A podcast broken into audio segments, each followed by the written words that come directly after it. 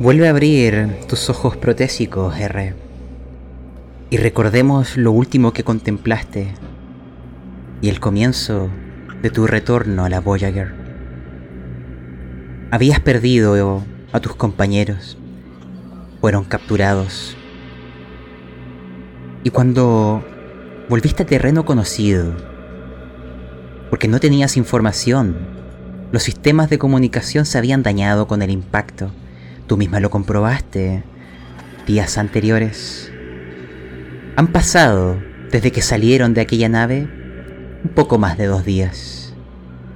Pero al retornar a la misma, dentro de estos páramos desolados, mientras eras observada por el planeta en el cielo, acompañado de todas esas naves, de ese enorme cementerio, viste a alguien más. Alguien de esta luna. Era un traje, como aquellos que observaste en el acantilado de estas personas que se habían lanzado hacia el vacío. Una especie de amalgama de distintas tecnologías funcionales.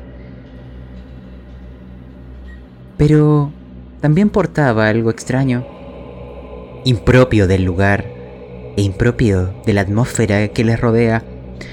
Una guitarra en su estuche la llevaba en la espalda, como si fuera algo valioso, algo que mereciera transportar, y observaba desde detrás de las rocas vuestra nave.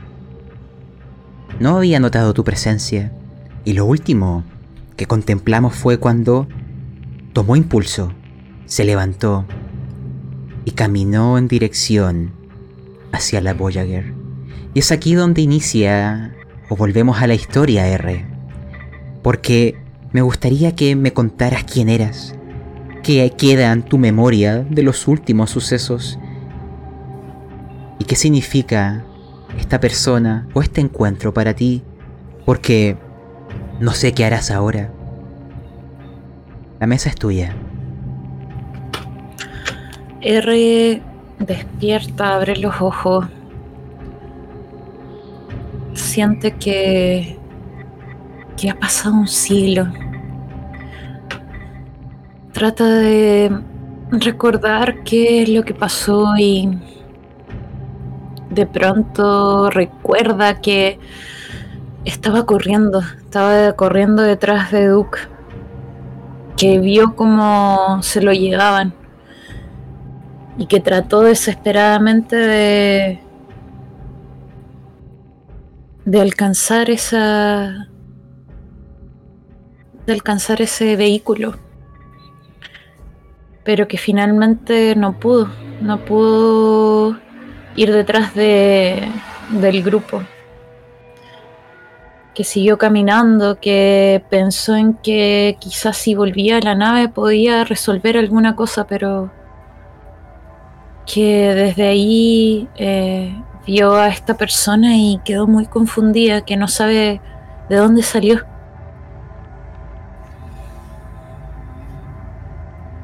Hay algo también que notas. La nave tiene prendidas unas balizas, una luz que parpadea, que se prende y se apaga. Tú como miembro de la Voyager sabes qué significa aquello. Alerta roja. Todas las puertas están cerradas. La comunicación está inhabilitada desde el impacto. Tú ves que este hombre, después de algunos pasos, llega hacia la compuerta. Toca con sus dedos las paredes. Y en algún momento incluso golpea con fuerza, como si intentara hacerse oír, que le abrieran. Busca comunicarse, busca adentrarse. Hay un panel afuera, aprieta botones a lo loco, pero nadie responde.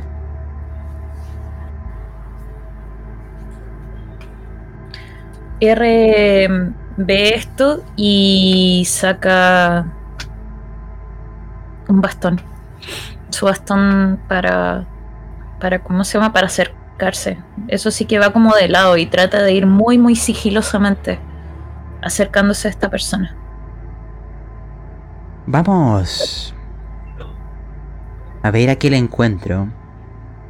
Y ahí saltaremos a otro de nuestros protagonistas.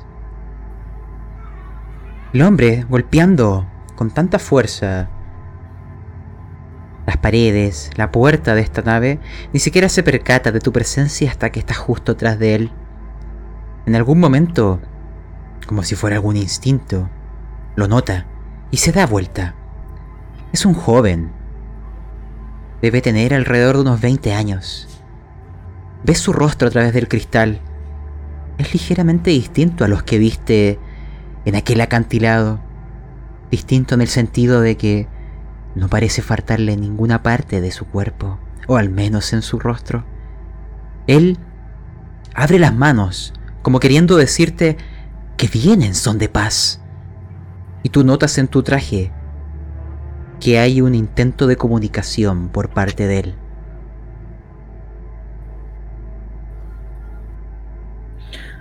Yo le pongo el bastón cerca de su cuello como una forma de, de, ¿cómo se llama? De, como que lo tomo así y le digo, ¿quién eres? ¿Quién eres? ¿Qué estás tratando de hacer aquí en mi nave? Vamos a imaginar que la comunicación se genera desde su traje hacia ti. Y te dice ahora, soy, soy Dean. Eh, venía a conocerles, venía a buscarles. Venía a pedir su ayuda, porque... Y mira hacia el cielo. Ayúdame a entrar a tu nave. Eh, o a hablar con tus superiores. Podemos ayudarnos.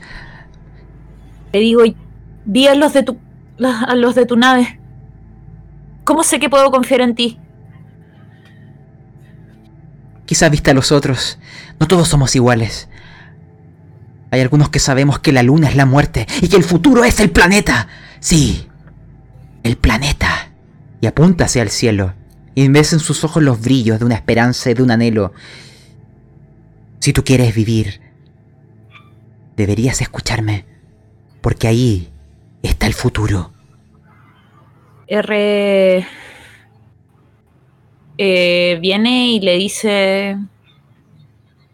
Ok, pero la única manera de que confíe en ti es que pueda revisarte. Si tienes un arma, tienes que tirarla ahora. Tú notas que él tiene las manos hacia arriba y solamente hay una guitarra en dentro de una estuche a su espalda. Y lleva alguna pertenencia hasta dentro de su traje, el cual no se puede sacar en el vacío. Ok, entonces R baja un poco la guardia y se aleja un par de pasos y le dice, ok, ok, voy a confiar en ti. Eh, pero te das cuenta que la nave está cerrada, ¿cierto? Sí, he golpeado, nadie me abre. Entonces R trata de hacer lo mismo, así como dándole como medianamente la espalda, o sea, siempre mirándolo y estando y trata de, abrir la puerta también ella. Y aléjate un poco, por favor. Solo ingresando tu código de seguridad, la puerta o la computadora va a responder. Hay un mensaje breve, automático. Alerta roja. Intrusos en la nave. Alerta roja, intrusos en la nave. R dice, oh, ¿quién puede ser? ¿Quién puede ser si dejamos todo cerrado? ¿Quién puede ser? Te responderé esa pregunta, R, y con eso saltaremos a otro de ustedes. Porque ya han pasado los cuatro días que le di al doctor. Patrick Stein ya no es quien era. Oh, sabía. Y los enemigos vienen desde el interior, literalmente. en otro lado de la luna, en la colonia del tirano perenne, hay una situación distinta. Imagínense que ambos, Matthews, Silver, les describo un poco lo que hay a vuestro alrededor son celdas. angostas, asfixiantes, putrefactas, poco iluminadas. Tú, Duke, has estado consciente todo el camino. ¿Recuerdas cuando te llevaron en estos vehículos hacia la entrada de la colonia y cuando esas puertas de metal se abrieron como fauces y hacia el interior una rampa descendía? Los vehículos bajaron alrededor de unos 5 o 6 metros hasta que llegaron a una zona en donde continuaron a pie. Había una esclusa de aire. Entraron. La presión cambió, el oxígeno en el interior comenzó a inundar vuestro entorno y sus trajes ya no eran necesarios. Matthews, cuando le sacaron el traje tuyo no podías creer que siguiera vivo. Los siguientes minutos fueron vitales para que no perdiera la vida. Él pasó directamente a un quirófano, a manos de un hombre que pronto volverás a ver, no que lo llaman John, el carnicero. Por tu lado, Duke, imagínate que Hemos avanzado en el tiempo al menos 24 horas. Matthews aún no abre los ojos, pero has oído que lo han traído a una celda cercana. Oye su respiración entrecortada. Lo mantienen con medicinas. No sabes cómo le han salvado la vida. No sabes si es alguien con un enorme talento, o es simplemente una tecnología que ustedes desconocen que le permite mantenerse respirando. Pero hay una tirada que he de pedirte a ti, Duke Silver. Porque yo no sé cómo te ha afectado estos eventos. Yo no sé si esta vez, mientras duermes, y te asaltarán las pesadillas. Hazme una tirada de cordura. Y una vez que la hagas, recuérdame quién eres.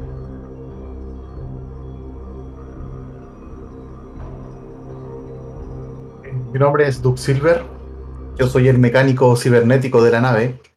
Eh, mi trabajo era asegurarnos la supervivencia, pero creo que no he sido muy bueno en eso últimamente. Yo estoy aquí para poder eh, pagar los eh, caros tratamientos de mi hija allá en su planeta natal. Pero cada vez encuentro más difícil poder volver a ver a verla a ella, a sus ojos azules. Creo que la única conexión que tengo ahora y lo más cercano que tengo a, a esperanza es volver a encontrar a R y saber claramente qué está pasando con Matthews, porque lo necesitaré para poder salir de acá. Ya no quiero estar en este en esta luna. Veo que tuviste éxito en tu tirada, Duke Silver. Es increíble, es prodigiosa la resistencia de tu mente. Pero te diré algo y eso va para ti y para Matthews. Y para el resto, eventualmente así será. Mientras estés en esta colonia, todas las noches harás la misma tirada. Y pobre de ti si vas fallando una y otra vez, porque la mente eventualmente se romperá. Hay alguien que se acercará hacia ti. Unos pasos metálicos. Claramente no es la mujer que antes vieron, no es ese androide. Pero se acercará por un momento a la celda de Matthews. Lo observará. A pesar de la oscuridad tú notarás su presencia. Y Matthews, aún en un estado de inconsciencia, recuérdame quién eres. Y también, hazme una tirada de cordura para saber si tienes algún tipo de sueño en este limbo entre la vida y la muerte.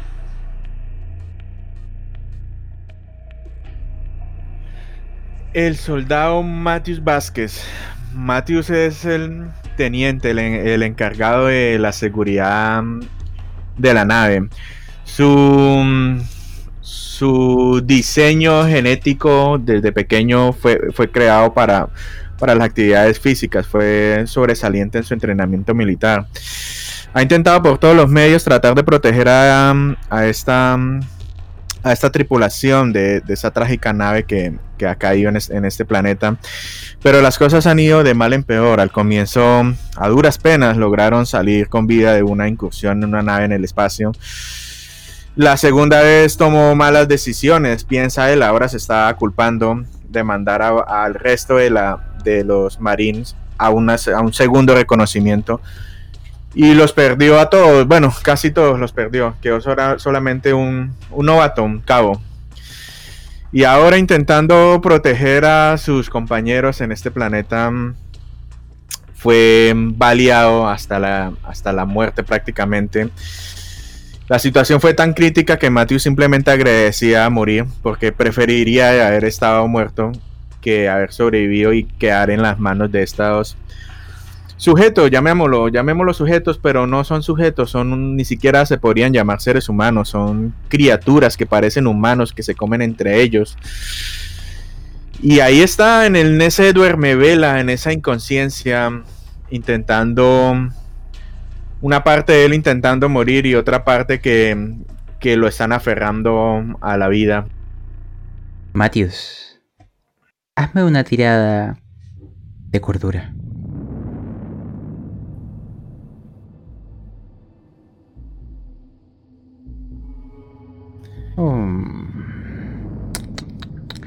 ¿Te acuerdas que en el pasado tuviste una pesadilla asociada a perder miembros de tu tripulación?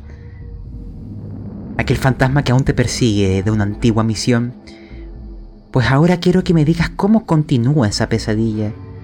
Porque tendrás una.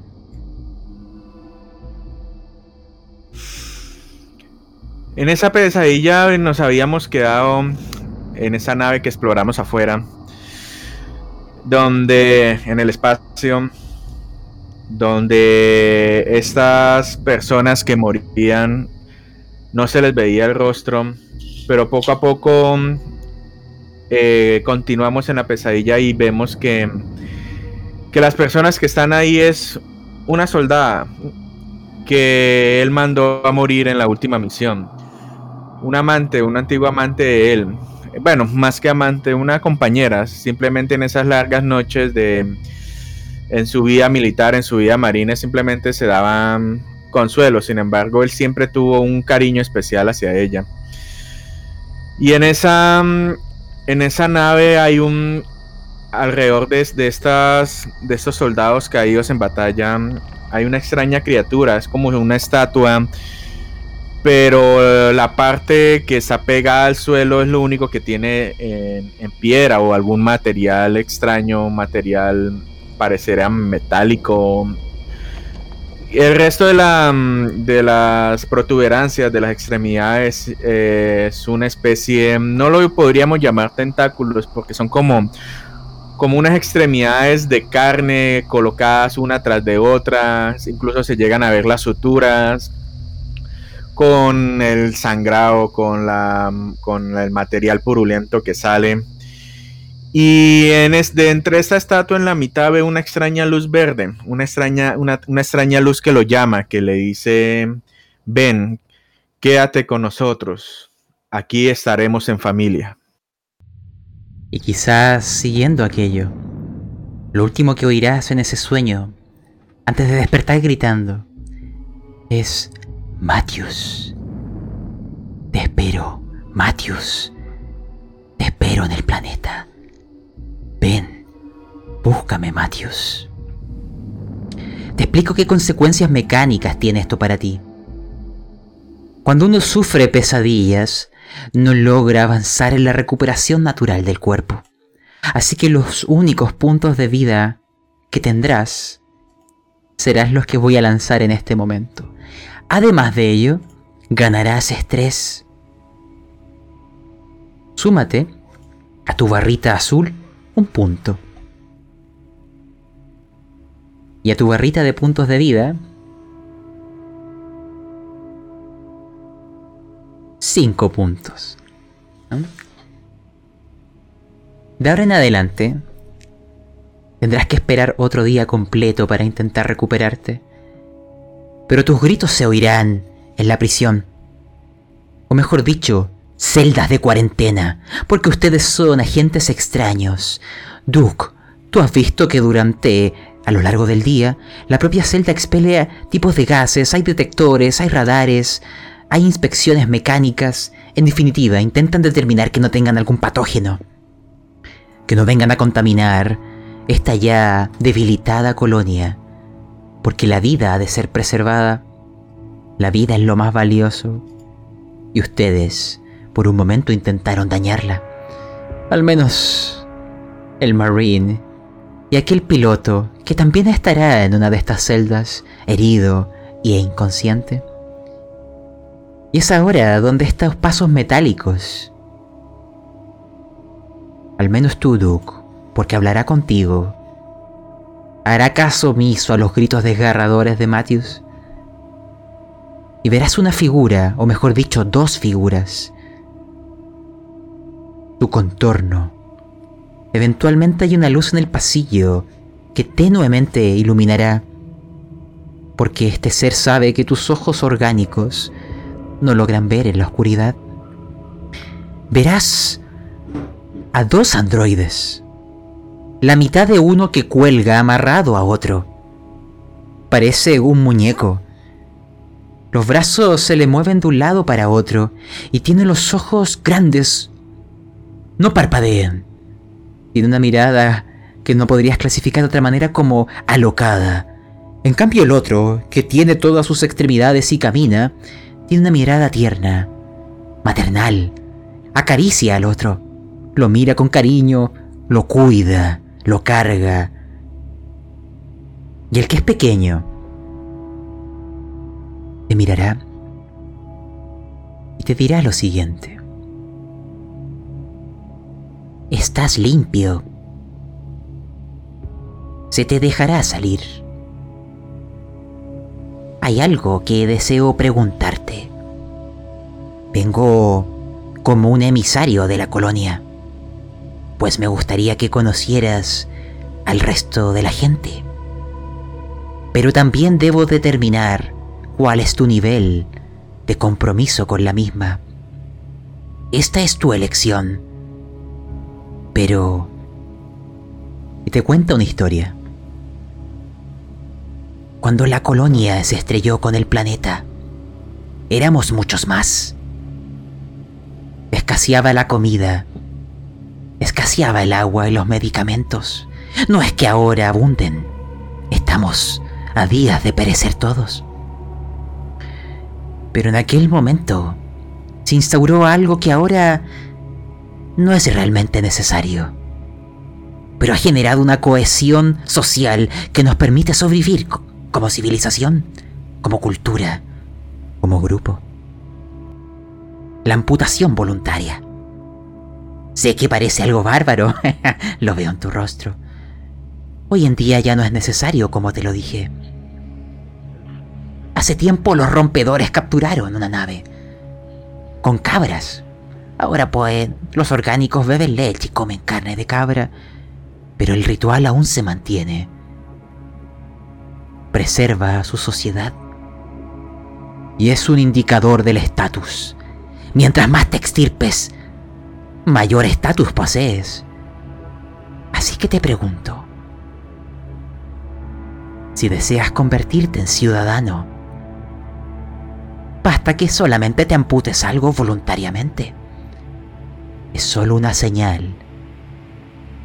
Si te... si lo rechazas, lo entenderé. Pero es tu elección.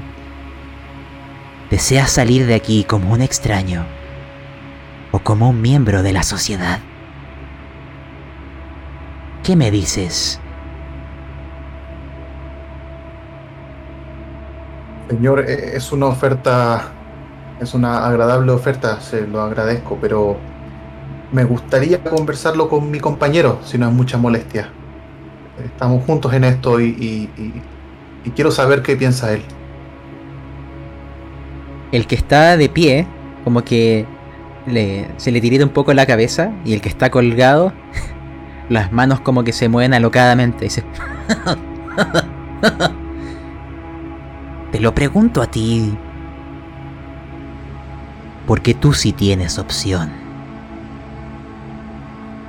El otro fue demasiado hostil. Nuestra colonia merece una compensación. Él no es voluntario. ¿Cómo está él? Él está con vida. Le hemos salvado. Pero salvar su vida tiene un precio. A demostrar algo a cambio. John, el carnicero, ya ha estado viendo su cuerpo. Él le salvó la vida. Y ha encontrado algunas partes interesantes de cortar. Si quieres puedes acompañarnos y contemplar su momento en que se transforma en ciudadano. Tendrá derechos en nuestra colonia y habrá pagado el precio de mantenerse con vida y atentar contra nuestra gente. Me parece un movimiento muy civilizado. En otros lugares ya estaría muerto. Pero tú tienes elección. Eh, Es, es- es usted muy generoso. Eh, ¿me, podría dar un poco más de tiempo para pensarlo? Verá, tengo... eh, hay gente que me puede estar buscando y me gustaría también conversar con ellos.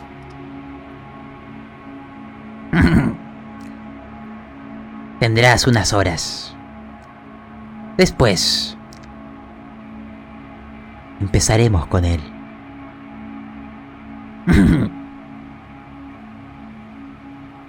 y se alejará. Imagínate, Duke, que a lo largo de las horas siguientes, entre los gritos de Matthews, él ahora sí volverá a la conciencia. Solamente los sedantes le permiten hablar. Está seriamente herido. Literalmente esto es un milagro médico. O quizás es tecnología desconocida para ustedes. Pero ahora pueden hablar. La mesa es vuestra. ¿Estamos en celdas separadas? Sí. Matthews, Matthews. Hey, Ah, R. no, soy yo, Duke. Duke, ¿dónde estás? Ah, qué dolor. ¿Dónde estamos? Tranquilo. Eh, En una especie de colonia, no lo sé. A la gente por acá está demasiado loca. ¿Qué, qué, te pasó? ¿Cómo estás? Ah, No sé, lo último que recuerdo es. Este tonto se puso violento con los. Ah, estas criaturas. No más, me duele todo. No sé, mi celda está muy oscura. No logro. No logro ver nada más. Tranquilo, eh, estoy aquí, estoy aquí. No sé, ¿qué- de- eh, están hablando de amputaciones, de ser parte de la colonia. Creo que no nos van a dejar ir. No, no, no fácilmente. No lo entiendes, Duke. Hay algo más acá, en este maldito planeta. Nos va a retener y no nos va a dejar ir. ¿A Hay qué te algo. No sé. He tenido unos. Unos sueños. ¡Ah, qué dolor! Y hay algo acá, un. No lo sabría decir. Pero no vamos a salir de acá, Duke. O no sé, por lo menos yo no. Deberías aprovechar la oportunidad y ah, volver a la nave. Sálvate. No, no, no. Si, pudiera hacerlo, yo lo habría hecho, pero no sin ti. So- Somos un equipo y tenemos que movernos juntos. Por favor, no te rindas. Yo tengo que volver a ver a mi hija.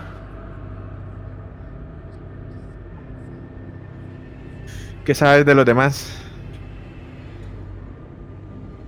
Nada. Tengo, ha, ha pasado mucho tiempo. Horas, eh, quizás un día, dos. No lo sé. Pero eh, los robots androides de acá se ven hostiles. Son bastante extraños. No, no son...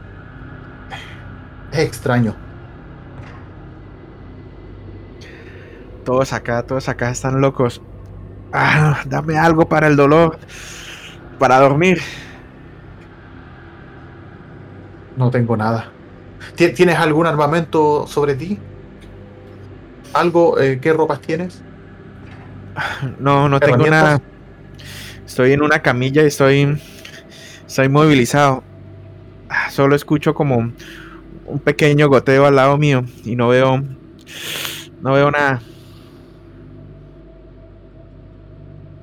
No veo nada electrónico en la celda ah, bastante rústica. No creo que podamos salir sin armas.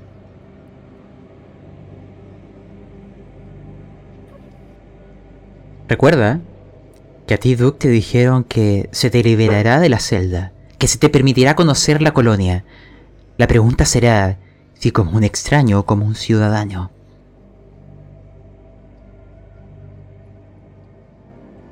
Duke ha visto muchas películas para saber esa respuesta. Eh, ¿Veo algo adicionalmente en la celda o más allá? No, son intencionadamente claustrofóbicas.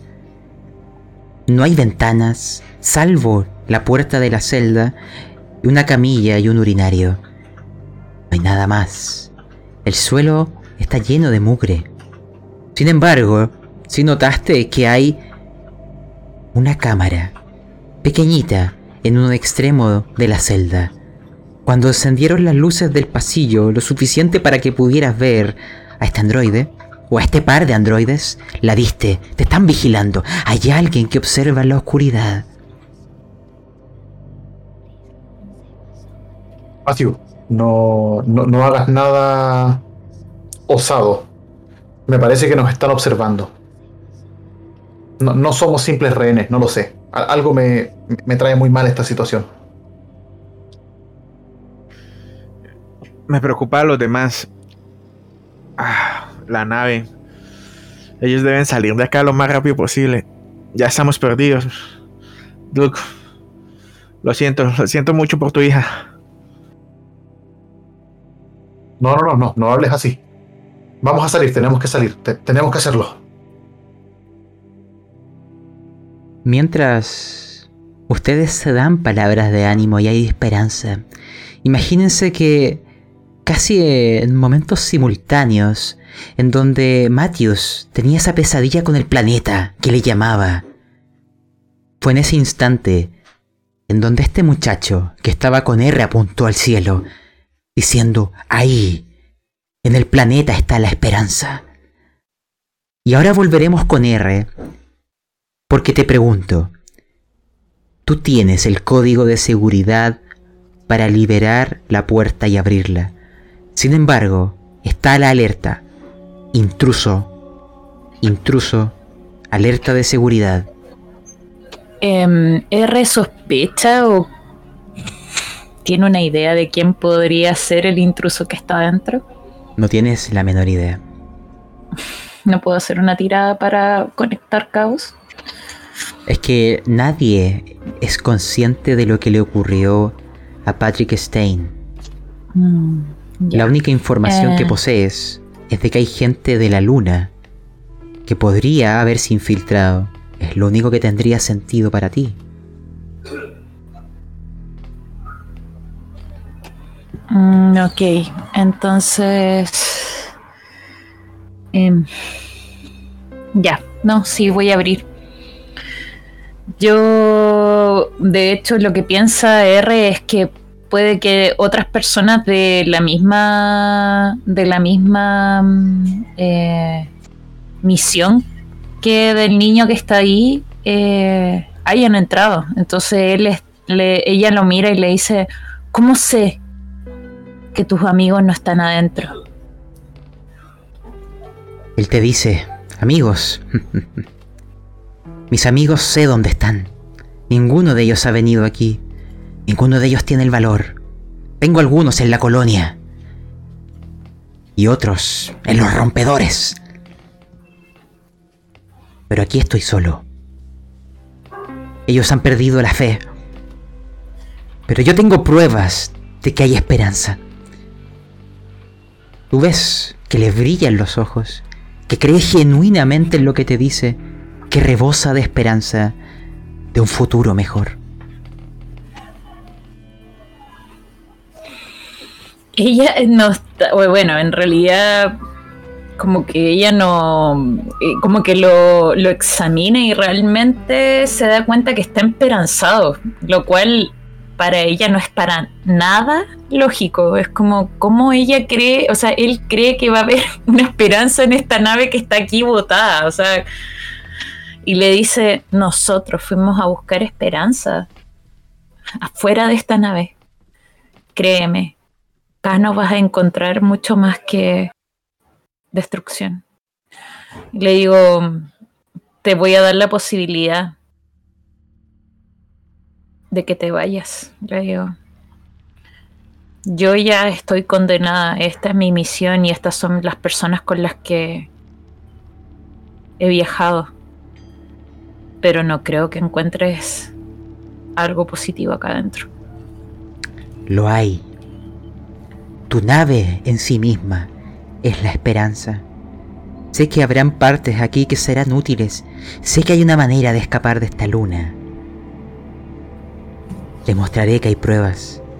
Hay otros que también me siguen. Hay gente que cree. Porque tengo pruebas. Hay una manera. Confía en mí.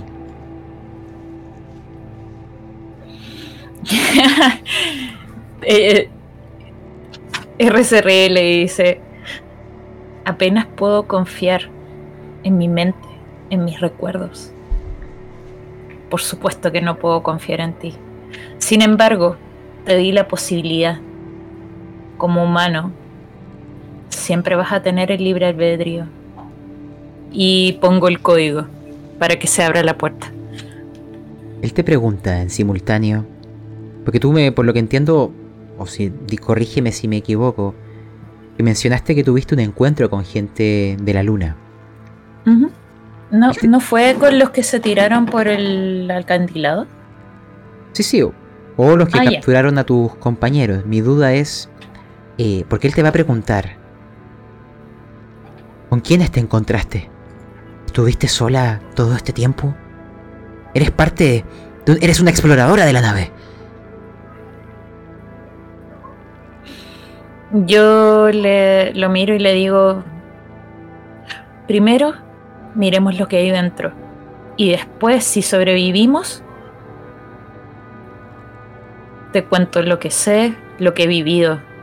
Y de hecho también creo que tú tienes que contármelo. Pero ahora, realmente, hay que ver qué es lo que está dentro de esta nave. Y si realmente nos va a llevar a la vida o a la muerte. La compuerta se abrirá. Hay una, especie de habitación metálica que permite generar la despresurización. Es el, el habitáculo en donde podrán entrar, cerrar la compuerta, recibir el hálito vital y sacarse esos trajes de vacío, al menos el que lleva este muchacho.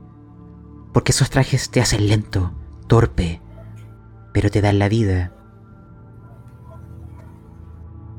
Y te explicaré algo más porque él te dirá, incluso parece que tiene unas muchas ganas de convencerte. La puerta a sus espaldas se cerrará. Entrarán en esta compuerta. Se cerrará también. Están en una zona donde hay dos puertas, la que entra en la nave y la que sale, es como una escotilla.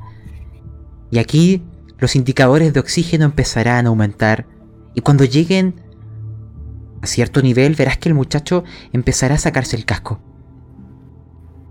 Tu tez es morena y lleva unas gafas de sol.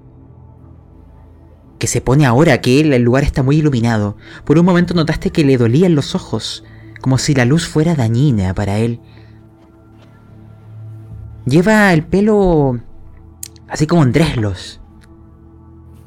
Se saca el traje y lleva una chaqueta de cuero, como de motoquero. Y tiene incluso un parche que dice, la luna es muerte, el planeta es vida. y a su espaldas tiene aquella guitarra, la cual la abre el, estuche para comprobar que nada le ha pasado y sí, es una guitarra, una guitarra acústica. Y la, y la cierra como si fuera su tesoro y la lleva a sus espaldas. Y notas que no llevaba arma alguna. Ok, eh, déjame recordar, yo llevaba un arma encima, ¿cierto? Llevaba un par de armas encima. Una pistola, imagínate. Sí, espérame. ¿Llevo más de una o no? No, llevo una. Tengo un revólver y una, y una pistola, sí. Em, ya, lo que hago es preguntarle y decirle, ¿y tú no llevas ningún arma? No. Como te dije, venía en son de paz. ¿Qué más prueba que venir desarmado? Yo le digo, no me sirves de nada desarmado. Y le paso el revólver. Él lo mira dice, gracias por esta muestra de confianza. Y ahora quiero que saber si le respondiste la pregunta Perdón. de de si habías salido sola. Quiero saber si le cuentas o no tu experiencia con tus compañeros antes No, de lo que él te vaya a decir. De acuerdo. Él te dirá lo siguiente. Mira lo que tengo aquí. Esta es una de las pruebas. Es una copia. No es el original. Pero quería que ustedes también lo oyeran. Es un cassette. Y tiene un reproductor. Escucha bien. Para que también comiences a creer. Es una transmisión que detecté del planeta. La he grabado aquí para que no se pierda. Hay gente ahí. No es como acá. Y como si fuera una reproductora, así como le sube el volumen. Y sus ojos casi lloran de esperanza. Se escucha algo así. Esta es Victoria Bread. Repito. Queen Omni Supreme 490. Sé que nadie va a escuchar esto, pero me gustaría hacer una confesión. Ay, después de esas cosas horribles que hicimos en el bosque, esto es realmente relajante. No hay gritos, no hay conflictos, solo rocas, pescar y mucha agua. El capitán está convencido de que esto es casi como unas vacaciones. ¿Mm? Incluso hay diversos artefactos que podemos ir llevándonos. Quizás después los podamos vender como antigüedades y hacernos ricos. Quizás tenemos suerte. Hay un suspiro prolongado. Ay, ay, ay. Pero parece que esta es nuestra suerte. Igual este lugar es... es tan vacío. Hay unos páramos tan extensos. Desde estas planicies veo hacia tan lejos. Pero no hay nadie. El capitán siente que esta soledad, este vacío, nos facilita el mantenernos en guardia, el saber cuando alguien se acerque. Pero bueno, el capitán siempre es muy paranoico. Y si cito sus palabras, mientras más difícil, mejor. Ay, ay, ay. Bueno. No creo que haya peligro. Y es tiempo de explorar estas ruinas antiguas. Y ha visto diversos artefactos. Seremos ricos. Ah, sí. Otra aventura excitante. Y se cierra la transmisión. Y el muchacho te dice o te da a entender que hay agua potable, que hay pescados. Y él te dice, imagínate, ni siquiera sé a qué saben. Pero sé que existen. Sé que son comestibles. Sé que hay esperanza ahí. No es necesario que vivamos en estos páramos. No es necesario que esta gente esté mutilándose a sí misma. Podemos vivir como personas.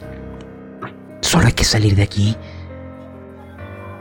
Y tu nave puede tener los repuestos necesarios. O incluso podríamos arreglarla. Los rompedores son muy buenos encontrando objetos. Si la hicieran funcionar, imagínate. Podríamos salvarlos a todos. R escucha eso y. y ¿cómo se llama? No. No entiende realmente esa esperanza. Para ella son una persona hablando de locuras y otra persona creyendo esas locuras. Eso no, no saca de. O sea, la transmisión no la sacó en ningún momento de su incredulidad. ante ese paraíso que le está como presentando este niño, este joven. Le voy a pedir una última tirada. Y después vamos a pasar al otro grupo. Me gustaría que hicieras una tirada de intelecto. Si tuvieras psicología, la puedes ocupar. Pero si no, solamente intelecto. Déjame ver si tengo psicología.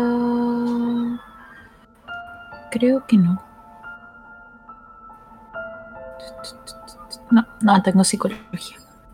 Entonces. No, nada. No te percatas de lo que hay tras estas fantasías, según tus palabras, o quizás son realidades. Te falta conocer más a los seres humanos, androide. Volveremos a la colonia. Imagínense se vuelven a escuchar los pasos metálicos. Vuelve aquel par de androides. Las luces ahora se encienden. Los ven con más claridad. Y ahora, a diferencia de la vez pasada, se presentarán con sus nombres. Calm es el que va colgando. Hazme de inmediato una tirada de, de ingeniería o robótica, Doug Silver. El otro se identificará como Berger. Lleva un rostro feliz. Pero camina como si hubiera algo extraño en su cuerpo. Se acercarán a la celda de Matthews. Dirán en voz alta. Está consciente. Excelente. Es tiempo de su retribución. John. Y hay otros pasos que llegarán a estas celdas de cuarentena. Y verán en este caso a un orgánico. A un hombre que camina tan silenciosamente que si no hubiera girado el rostro este androide, ni siquiera hubieran notado su presencia. Sus movimientos denotan elegancia, pero al mismo tiempo notan algo extraño. Por una parte, sus manos están seriamente amputadas, quedan algunos muñones, restos de dedos. Según has entendido, es quien operó a este. a Matthews Vázquez quien le salvó la vida. Sus piernas parecen estar intactas. Sus ojos han sido extirpados, ambos. Tiene ojos protésicos. Y su boca está tapada, todo su rostro como si tuviera una gran bufanda que escondiera lo que yace ahí. Y habla a través de ella, mirando a Matthews. Todos escucharán esto y la mesa ahora pasa a ser vuestra. Sí, por fin ha despertado. Lo estuve observando toda la noche anterior. Tiene lugares muy interesantes para cortar. Estoy ansioso. Eh, le curé lo suficiente. Dejé ciertas partes turgentes. Tuve que... Empieza como a sudar mientras mira a Matthews. Ah, ya no aguanto más. ¿Cuándo empezaremos? Estoy conteniéndome. Pero... Por favor. No demoremos más esto. Llevo soñando desde ayer. el tacto cuando corte la carne. Las partes.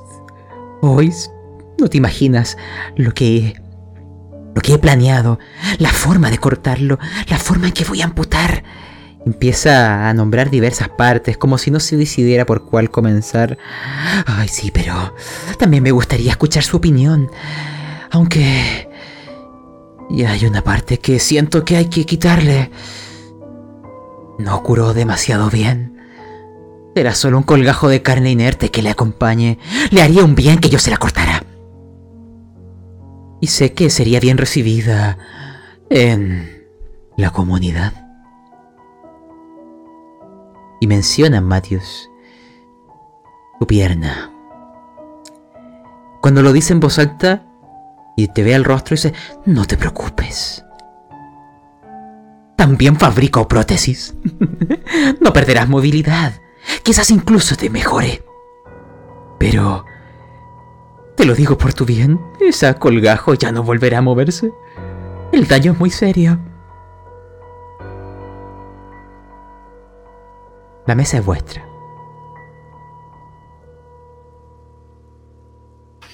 Miro a este sujeto, esta criatura que se, que se me acerca. Y mm, diferente a lo que se podría pensar de que Matthews presentara alguna cara de, miedo o confusión, Matthews le, sostiene la mirada muy tranquilo, una mirada bastante eh, penetrante y, te, le dice, criatura.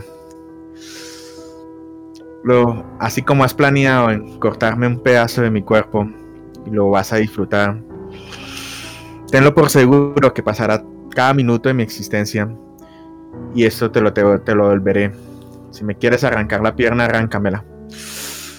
Pero deja ir a mi compañero. Y con el tiempo, tú y yo hablaremos. Al fin y al cabo, sin una pierna, Tal vez lo que me esté llamando deje llamarme, porque sabrá que no podré ir. El androide, el que está colgando, el que es como la es como imagínense un torso colgando amarrado al otro, le dice, alto John. También se le puede dar la oportunidad de convertirse en ciudadano. ¿Cuál es tu nombre, moribundo? Teniente Matthews. Bueno, Solo llámame Matthews, ya acá de los rangos no importan. Matthews. Como dice nuestro excelentísimo John, tu pierna está seriamente dañada. Quizá te provoque la muerte dejarla ahí. Definitivamente hay que extirparla. Pero si tú te la cortas tú mismo, calificarás como ciudadano. Pero si lo hace John por ti, solo será un pago de cuentas. Te pregunto, Matthews, ¿deseas convertirte en ciudadano y cortarte tú tu propia pierna? ¿Dejarán libre a mi compañero? A Duke. Oh, ese hombre no es un prisionero. De hecho, quiero que conozca la colonia. No le harán nada. No somos como ustedes bárbaros. Nosotros preservamos la vida. Mira al, lado, Matthews mira al, lado. ¿Tiene con algo que cortar o.? Oh, el John, el carnicero, dice: No, no, no. Aquí no. Hay que llevarlo a la enfermería. Y que el resto, algunos presencien esto que lo reconozcan como ciudadano y yo me contendré, pero observaré atentamente. Yo curaré tus heridas cuando sangre, no te preocupes. No he dejado a nadie morir de desangrado. Prontamente tendré una prótesis para ti. Ya verás, te sentirás incluso mejor.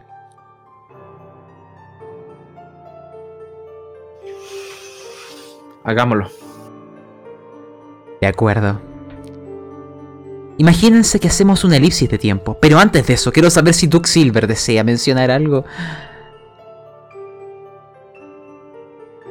Yo escucho todo. Eh, por una parte, no quiero que lo haga. Siento que estamos juntos en esto, pero por, otra parte, eh, añoro poder volver con mi hija. Eh, quiero escapar de aquí. Y no tengo el valor para poder siquiera decir algo. Simplemente me asiento, me apoyo en la pared e intento pensar en otra cosa.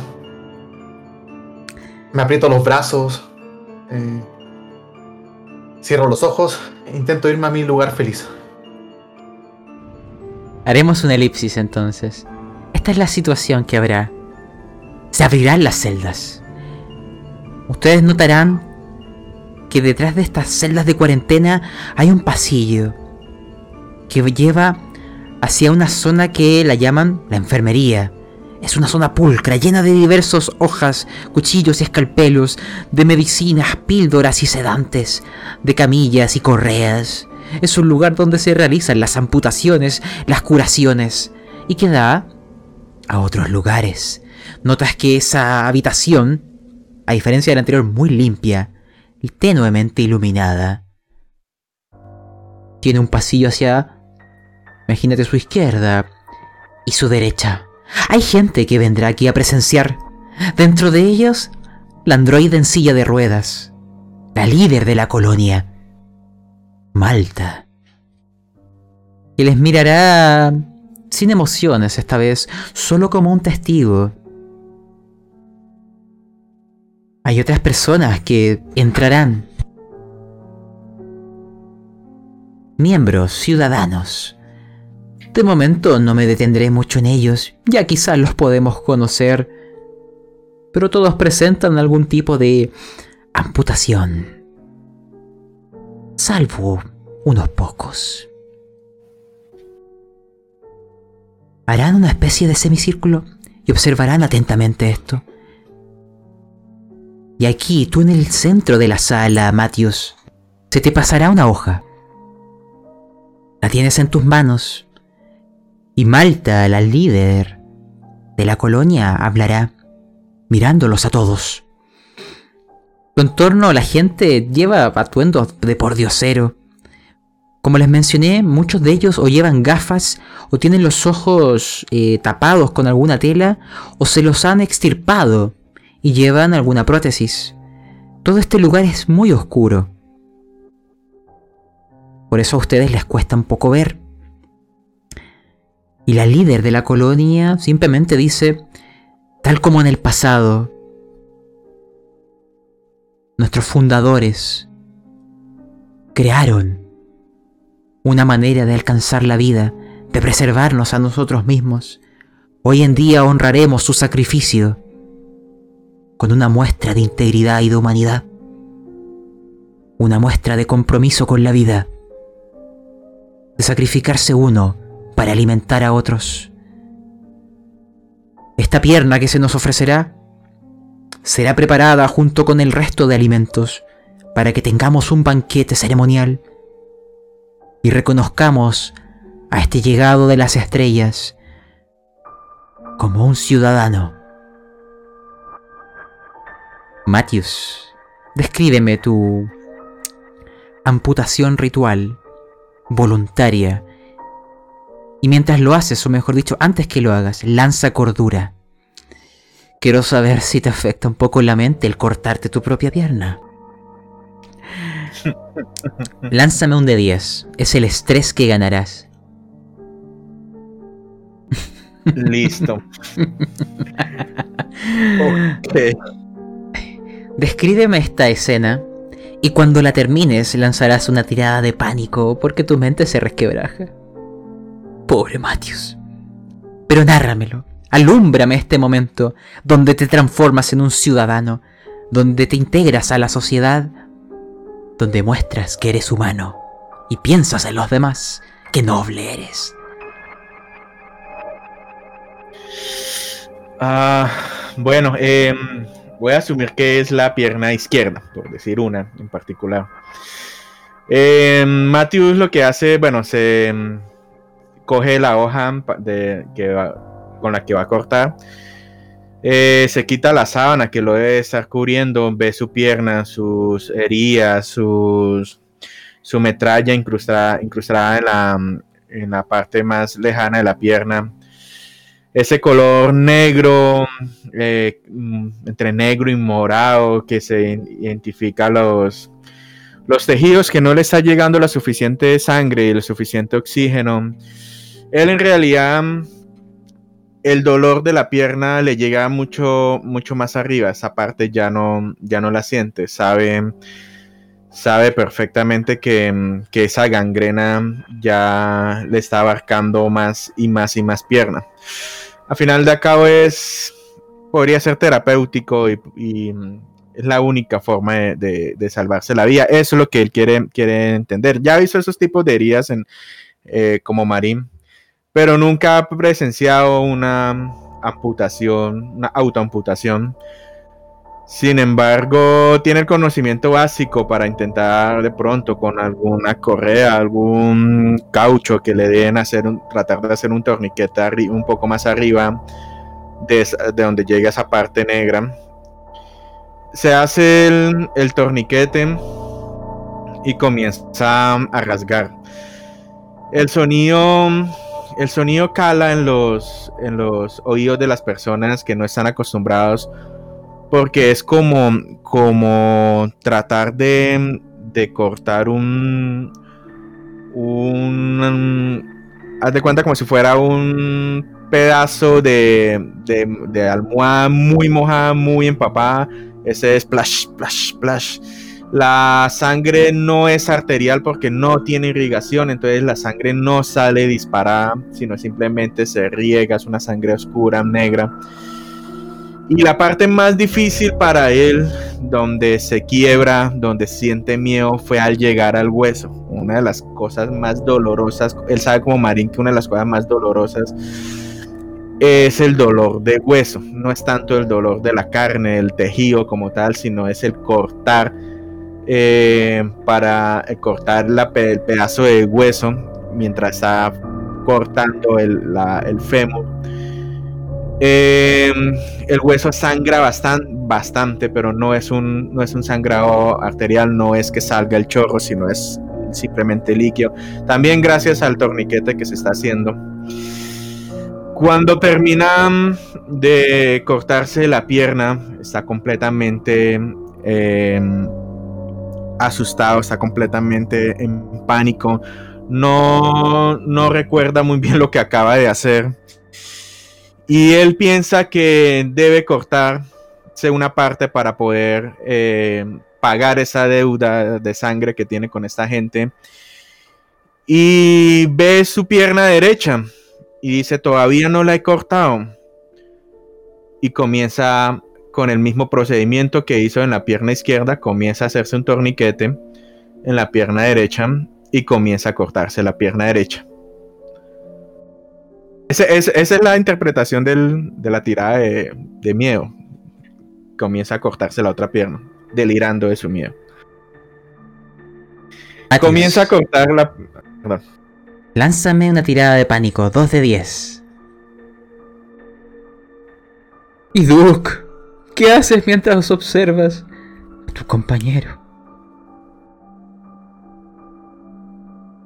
Eh, no lo miro, aprieto los dientes, no lo miro, escucho el sonido y me da pánico.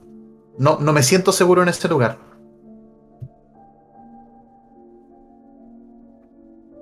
Matius, fallaste la tirada. Ah, ¿Eso me continúo con el plan o me, no, no sé, mecánicamente? Él está dispuesto a cortarse la otra pierna porque para él no se ha cortado ninguna pierna. Puedes continuar. Okay. Nárrame esa escena. él hace el mismo procedimiento, sin embargo, es en su segunda pierna.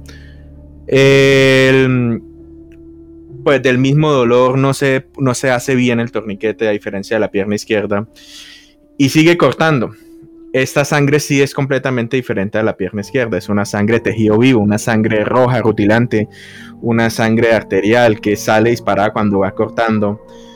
Eh, llega a la, a, la, a la parte del hueso, termina de cortar el hueso, sin embargo ya el dolor ya el dolor eh, es tan intenso que pierde el conocimiento dejando su pierna solamente colgado de la parte posterior. Es simplemente tejido, no hay, no hay hueso que esté colgado, no hay inervación, simplemente está colgado. Se comienza a desmayar ligeramente y lo último que hace es que deja la hoja y trata de arrancarse ese pedazo de pierna que le sobra sin necesidad de cortarla. Y se termina de arrancar como quien desprende una carne recién, recién, recién salida de un res, como quien intenta desprender eso hasta que se queda completamente sin las dos piernas, con una cara pálido porque está perdiendo mucha sangre. Eh, bueno, más pálida de lo que debería estar. Eh, en las puertas de una muerte inminente, al menos que ya que no se hizo bien el torniquete en la pierna derecha. Y simplemente em, va perdiendo la visión poco a poco, una visión borrosa. Mira hacia un lado y ve a Duke que le da la espalda. Y simplemente piensa, uy Duke, ve con tu hija. Hay algo que escucharán. Hay gente que con lágrimas en los ojos contemplará esta escena, conmovidos por este sacrificio, conmovidos por este acto de humanidad. Incluso la líder de la colonia dirá gritando, salven a ese hombre. Me conmueve su sacrificio. Es un verdadero ciudadano. Sin embargo, hay ciertas cosas que hay que ver. Te explico, Matthews. Tu tirada de pánico, ¿qué es lo que significa? Porque ya estabas acumulando muchos puntos. Te daré un efecto y de ahora en adelante tú lo interpretarás. Te has vuelto total e irremediablemente loco. De ahora en adelante buscarás integrarte en esta comunidad, en ser parte de la sociedad. Este es el camino. Aquí encontrarás lo que necesitas. Eres un demente, te has quebrado por dentro y tu sacrificio te llevará mucho más allá. y por otro lado, Duke Silver, pifiaste cordura. Dame una sugerencia, yo tengo una. Que es que decidas seguir a tu compañero y mostrar de lo que estás hecho, convertirte en ciudadano también. Salvo me propongas algo también equivalente a una pifia de cordura. Adelante, Duke. Esta escena caló bien en el interior de Duke. Eh, no obstante, el sacrificio que mostró Matthew le da mucho más ánimo, un ánimo ya un poquito más distorsionado, tóxico, para salir con vida. Y creo que ya cruzó el umbral de el fin justifica los medios y tengo que escapar pero voy a quedar con pesadillas y cuando coma carne. De hecho, probablemente me vuelva vegetariano, así. así de tocado quedó Duke. Agrégale entonces una fobia. Fobia a la carne. Oh, fobia a la carne. Entonces les explico, iremos haciendo un, un elipsis y luego volveremos a la nave, al Voyager. La ceremonia ha terminado entre aplausos y lágrimas, entre abrazos. Le han recibido como un ciudadano. E incluso, al haberse extirpado y cortado a sí mismo sus dos piernas, ha adquirido un importante estatus social, porque en esta comunidad aprenderán que mientras más sacrificas de ti, mientras más te amputas, mayor estatus social posees. Incluso, les mostraré algo. Han pasado algunas horas y estarán en la sala común. Habrán distintas personas a su entorno. Tú, Duke, prácticamente habrás caminado ahí en estado de shock. Ya prontamente notarás que el olor, el aspecto, la turgencia de la carne te causará enorme repugnancia. Pero, ¿qué hay en tu entorno? ¿Cómo es este lugar? Los ciudadanos de esta colonia siempre están en espacios como claustrofóbicos, con el aire nocivo, hediondo. No existe el concepto del espacio individual, de la soledad o el espacio privado, no hay. Hay tan poco donde unos lugares donde uno puede sentarse que siempre estás en conjunto con alguien si dejas algo tirado, quizá después alguien se lo lleve. Hay unos hoyos escarbados en las paredes que son baños. Hay unas cápsulas antiguas de criogenia que sirven de camas. Ahora que están en la sala común en el centro hay una enorme olla que tiene un estofado que será con las piernas que ha cedido Matthews, con lo que también pueden ser carne de estas cabras los pocos ingredientes que encuentran en las naves que traen desde la órbita. No ellos, los rompedores. Esa palabra por lo que entienden es un grupo de gente que está fuera de la colonia, que se dedica a buscar sustento, reparaciones, objetos. Son ellos quienes encontraron a estas cabras y permitieron detener esta vorágine de canibalismo. Ahora es solo un ritual, es solo un acto de cohesión social. Para que tengan una idea de cómo son los ciudadanos en este lugar, imagínense que en un sector hay un grupo de sucios adolescentes.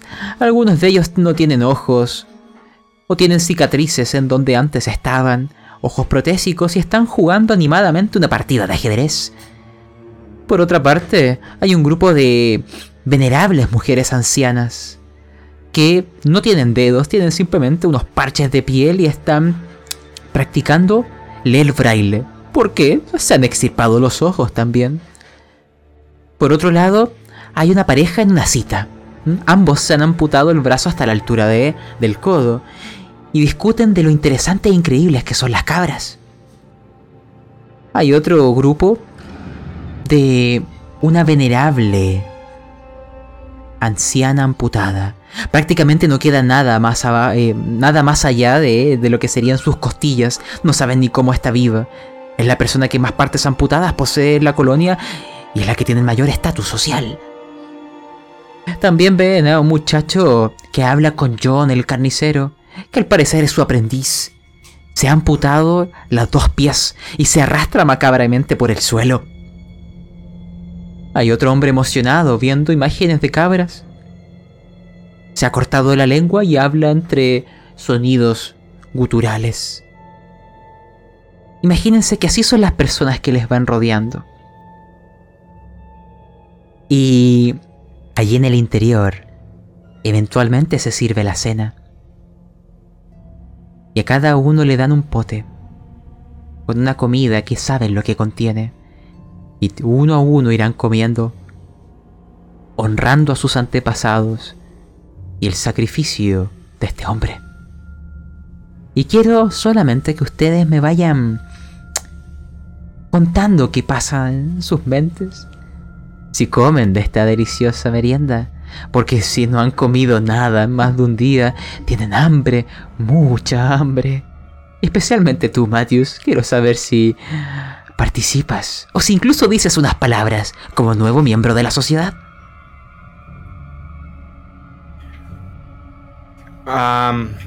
Bueno, yo pensé que Matthews estaba inconsciente o algo, pero si está consciente, él participa, claro, no es que es una celebración, pero no va a decir nada.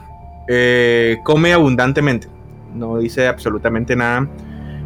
Eh, simplemente come y come y come porque debe estar muy hambriento. ¿Y tú, Duke? Yo apenas recibo el plato, eh, tirito, me dan arcada, siento ah, una sensación terrible. Eh, y lo dejo por ahí. De hecho, eh, son tantas las ganas de vomitar que me intento apartar un poco para poder hacerlo tranquilamente porque el olor es nauseabundo. Justo, justo me tocaron pedazos de la pierna de Matthew y no. Toda esa visión me recuerda la escena traumática cuando él se cortó las piernas. De acuerdo, Duke. Ah, algo que te, no te mencioné, pero esa pifia en cordura te, hará ganar dos en estrés. Súmatelo. Cambiaremos de escena. Dejaremos a esta comunidad feliz en esta merienda. Y volveremos a la Voyager. R. Y este muchacho que te acompaña, llamado Dean, que no lleva partes cortadas. ¿Es que acaso no es miembro de la sociedad? La puerta frente a ustedes se abre. Las luces están encendidas. pero parpadean, indicando que hay una emergencia de seguridad. Descríbeme cómo es esta parte de la nave R. Eh, lo que ve R es un pasillo largo donde mm, apenas puede ver y hay eh, algunas cosas rotas. Está apenas puede verse lo que está sucediendo dentro. Eh, R como que se apega hacia la muralla y comienza... O sea, primero mira al joven y le dice, es tu última oportunidad. O entras conmigo o te quedas aquí afuera. No te preocupes. Esta es mi oportunidad de... de proponerles mi idea. Pero... Este lugar eh, siempre ha sido tan desocupado. Pensé que...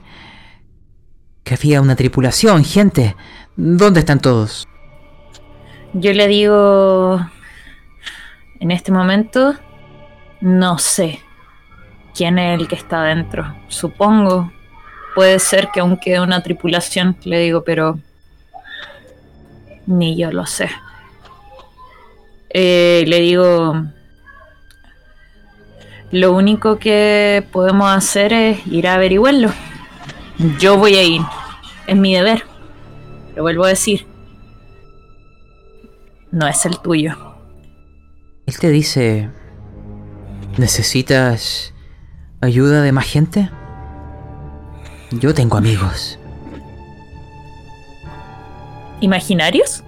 Porque yo miro alrededor de él y no veo a nadie. no, claro que no aquí. Pero los rompedores me ayudarían. Siempre y cuando puedan llevarse algo de la nave a cambio. R piensa y. ella como que ya. cree que está sola, no. Pero a ver, eh, discúlpame, ¿rompedores? Sí. Son los que los trajeron desde la órbita. Quienes dispararon el arpón. Los salvadores de esta gente. Quienes buscan el alimento, el sustento. Los rompedores. Ellos me dieron esta chaqueta. oh, peor. Yo pienso y digo, ah, aquí no va a resultar nada bueno. Eh, Yo creo que quizás ellos pueden venir, pero no creo que sobrevivan.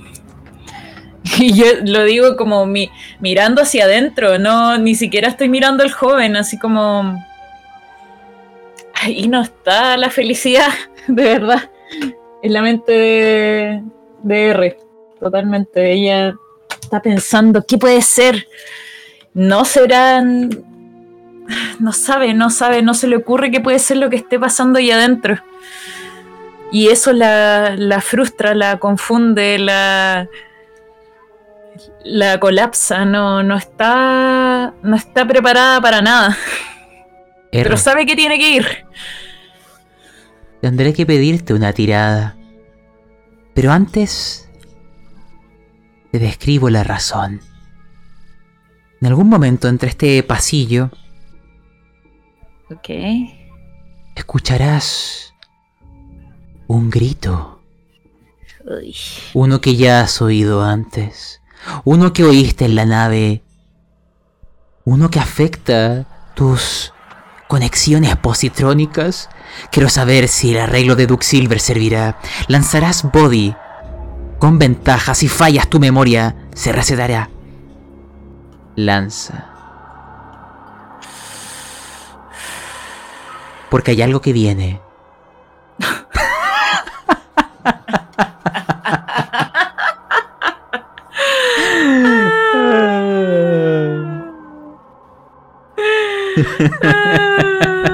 Dios mío. Chao, cabrón, nos vemos. Te explico. Tu memoria se va a resetear al punto justo posterior al impacto de la Voyager con la luna. Como si hubieras abierto los ojos en ese momento. El impacto fue hace segundos, pero en tu entorno no hay nadie y hay un hombre extraño con un arma en sus manos. Nunca le has visto. ¿Quién diablos es?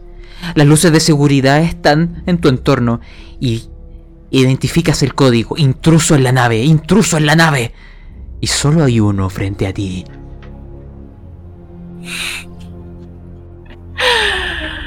Le digo, ¿qué estás haciendo acá? ¿Por qué estás acá? ¿Dónde está mi tripulación? Le digo, ¿eres tú? ¿Vienes a atacarnos? Y le... Y me acerco con las dos manos hacia su, hacia su cuello y le digo, ¡Sal! ¡Ándate! Este hombre, en algún momento, notarás que empieza a tiritar. Ni siquiera te mira por un instante, no percibiendo qué te ha ocurrido. Porque los gritos tienen un origen. Te describiré lo que se vio a través de sus ojos. Por un momento, vi una especie de gusanos volando como si nadaran en el aire, con distintos pseudópodos y que atravesaron las paredes. Una puerta que se abrió al fondo, de la cual vino el grito. Y una figura, como un. como una persona, con el traje de tu tripulación, pero con sus extremidades alargadas como si se hubieran distorsionado. Su cabeza, su cráneo está abierto de par en par y hay como una criatura semejante a ese gusano que él vio volando, con todos sus pseudópodos insertados en su cabeza, en su tráquea y en todo su torso superior. El tono de su piel se ha vuelto como amoratado, como si la carne misma estuviera descomponiéndose. Sus huesos se han deformado, alcanzando o desarrollando en donde antes habían dedos, garras prolongadas. Y el propio gusano, como si tuviera una boca en su espalda, tiene fauces que se cierran y se abren como si estuviera respirando, saboreando el aire. ¿De dónde vino el grito? No reconozco el nombre que sale en el uniforme que identifica a este miembro de la tripulación. Pero detrás de él viene otro. Y detrás de él viene otro. Son tres de ellos. Y este hombre lo único que hace es decir, mirándote a ti después de un momento, ¿qué, qué- te pasa? ¿Qué- eh, eh, ¿Esa es tu tripulación? ¿Esos son- tus, tus, tus compañeros? Eh, R está a punto de agarrar a- al, al joven del cuello y se da la vuelta y de nuevo colapsa porque realmente no sabe lo que está pasando. Por tanto, ella lo único que atina a hacer es mirar la salida y correr. Te explico otra cosa, R. El efecto de estos gritos cala profundamente en tu red positrónica. Dado que los fallaste, ganarás estrés. Lo sentirás en tu cuerpo. Lánzame un de 10 y lo dividiremos por dos. Y veremos si sales de esta. A ver. Ya. Ganas 5 puntos de estrés, así que llegas a 15. Y al ver, porque identificas que dentro de los cuerpos son es tu tripulación, son miembros de la misma. Hay nombres ahí que eventualmente podrás identificar. Por ende, es tu gente la que está muerta, es tu gente la que se ha alzado. Son esos seres, esa textura que te recuerda a la nave, a la Enterprise. Lanza pánico, 2 de 10. Y estos tres seres se lanzarán corriendo hacia ustedes, dando zancadas prodigiosas, saltos extendiendo sus articulaciones, abriendo sus fauces mientras gritan. Veamos. Un 27. Tienes que lanzar o se determinan dos efectos simultáneos en la tabla de pánico. R. Lánzame Dos veces, dos de diez. Y después de esto, tú y Dean lanzarán velocidad. Y te explico. Aquí te juegas la vida. Veamos. Un 28 y un 29.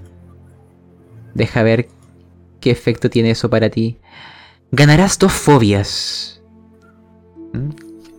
Y colapsarás mentalmente. Tu cerebro se dañará de manera irreparable. Pero quizás eso no importe si es que no sales de aquí con vida. Real. Te explico. Lánzame velocidad. Si fallas, ellos parten. Tu tirada será también por la de Dean. Él puede morir aquí ahora igual que tú. Eh, con normal, ¿cierto? Sí. No, chao. Nos vimos. Adiós.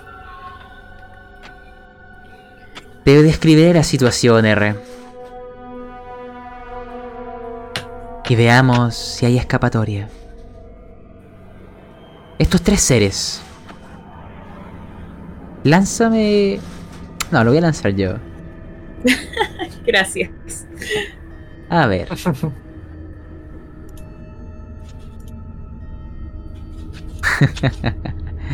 ya. Era una especie de un D4 menos 1. Eh, parece que todos van a por ti, R. ¿Estás más cerca de ellos? Qué lamentable, la suerte te abandonó.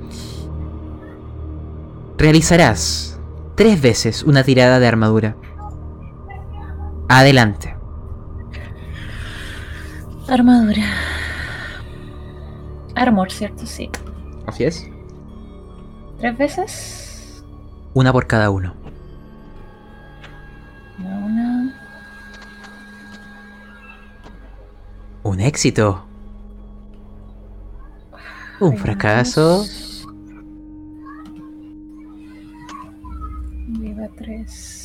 Bien. Bien, solo uno de ellos te alcanzará a impactar. Te describiré Gracias. esto. Uno de ellos se adelanta. Se lanza por debajo de la altura de tu torso. En una postura imposible para un ser humano. Sus manos, o estos brazos que se se han prolongado, sus huesos, y empiezan a cortar el aire, las garras, desde abajo hacia arriba. Te cortarán. Y luego dará una vuelta en el aire y te morderá justo en tu cabeza. Quizás eso dañó de manera irreparable tu cerebro positrónico. Te diré cuál es el daño total de estos dos ataques. Es 4 de 10. Vamos. 4 de 10. Ahora lo estoy lanzando yo, no te preocupes. Ah, dale. Ya, 21. esto te lo puedes restar de tu barrita verde.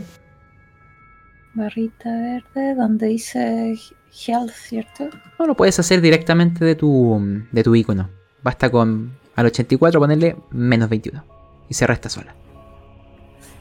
Ahora sí, ¿ya? Es vuestro turno.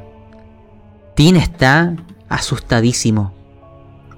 Él tiene un arma y planea usarla, pero no quiere quedarse a luchar. ¿Qué haces tú? Eh, también disparo el arma que tenía.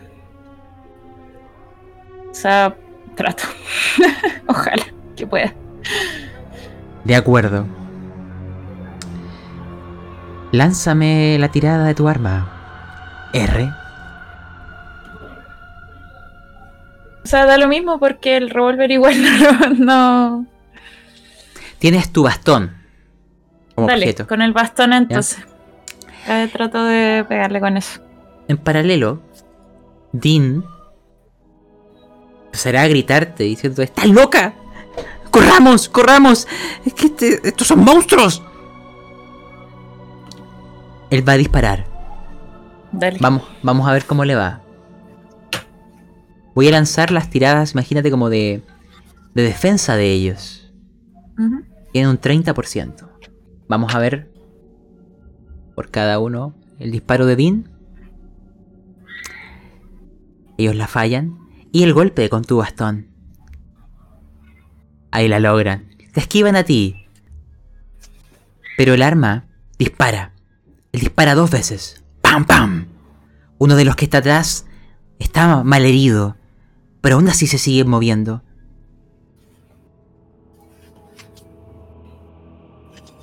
Tu ataque ha fallado, eso sí, R. Golpea simplemente en las paredes. Tu cerebro positrónico está muy dañado, no calculas bien tus movimientos. Y ahora es el turno de ellos. Ay, adiós. El que está atrás malherido grita. Y los dos que están al frente saltan sobre ti. Lánzame armadura.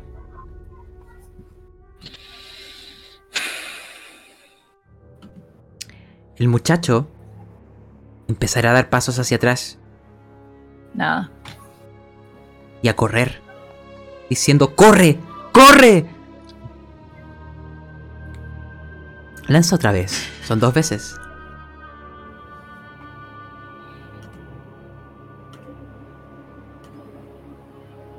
Ahora sí. Hay una que lo logras. ¿ya? Y lo logras con un, con un crítico. Ya veremos qué significará eso. Pero hay uno que sí te hizo daño. Entre lo que son los mordiscos y los desgarros con sus garras.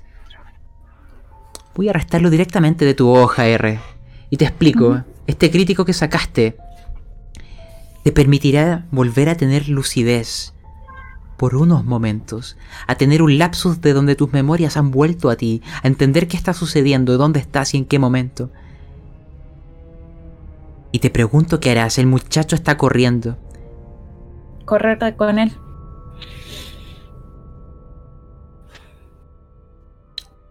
Lánzame velocidad. Oh. Ah. Ya. Saldrán huyendo de este pasillo, dirigiéndose hacia la escotilla. Por tu tirada lo lograrás. Gracias. La abrirás a tiempo para entrar y prácticamente refugiarse en esa zona. Estos seres quedarán contenidos por la, por la puerta, pero podrás ver a través del cristal que están ahí y que el que estaba herido se alzará.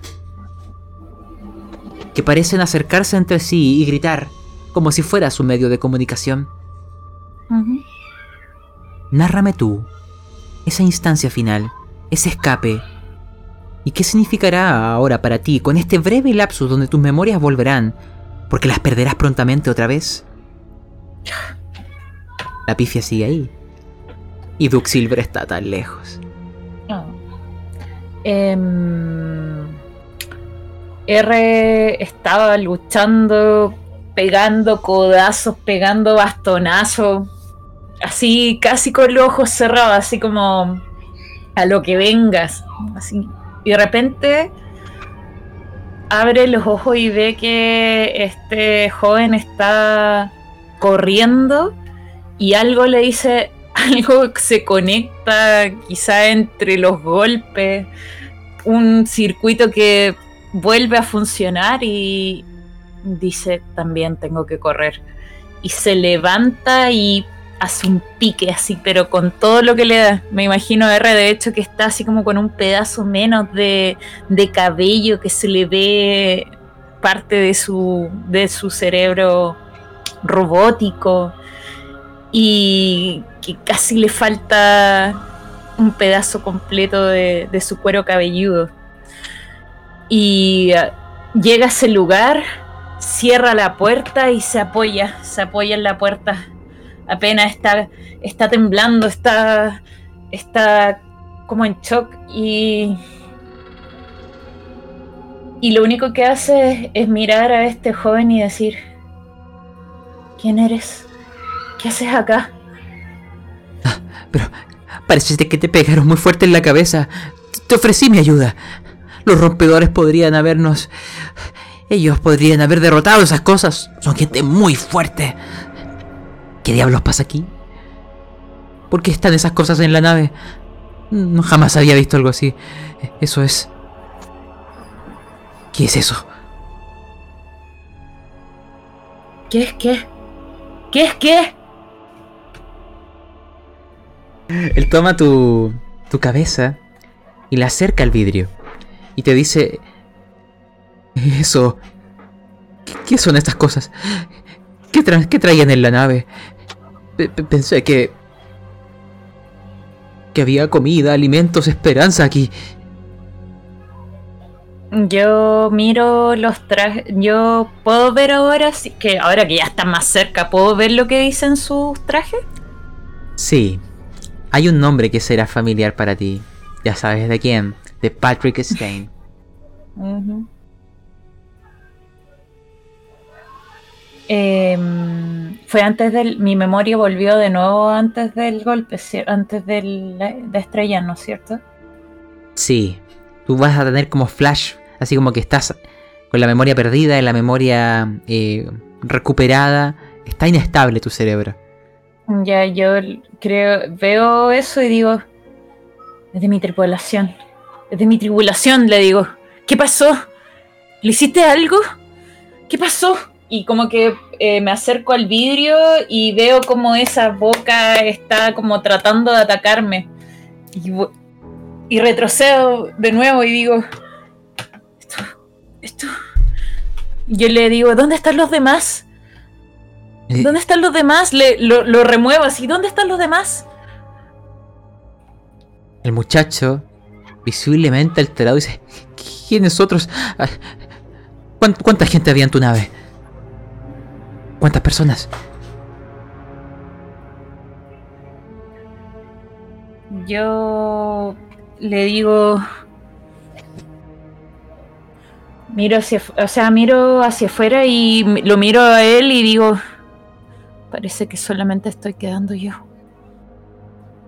R. Te permito, porque estás en este momento en la escotilla,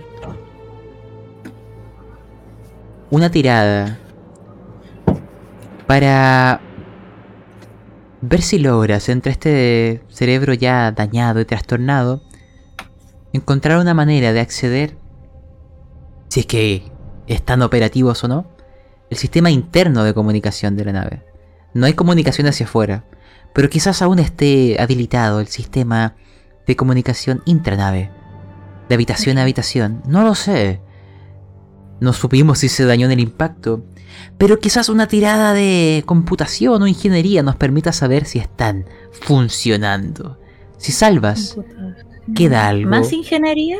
No, elige una o la otra. Dependiendo de. Hay, algo, hay habilidades que tienen un bonificador mayor. Lánzalo y volvemos con el otro grupo.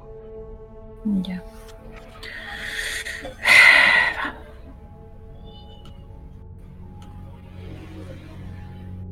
No, No, todos los sistemas de comunicación están dañados.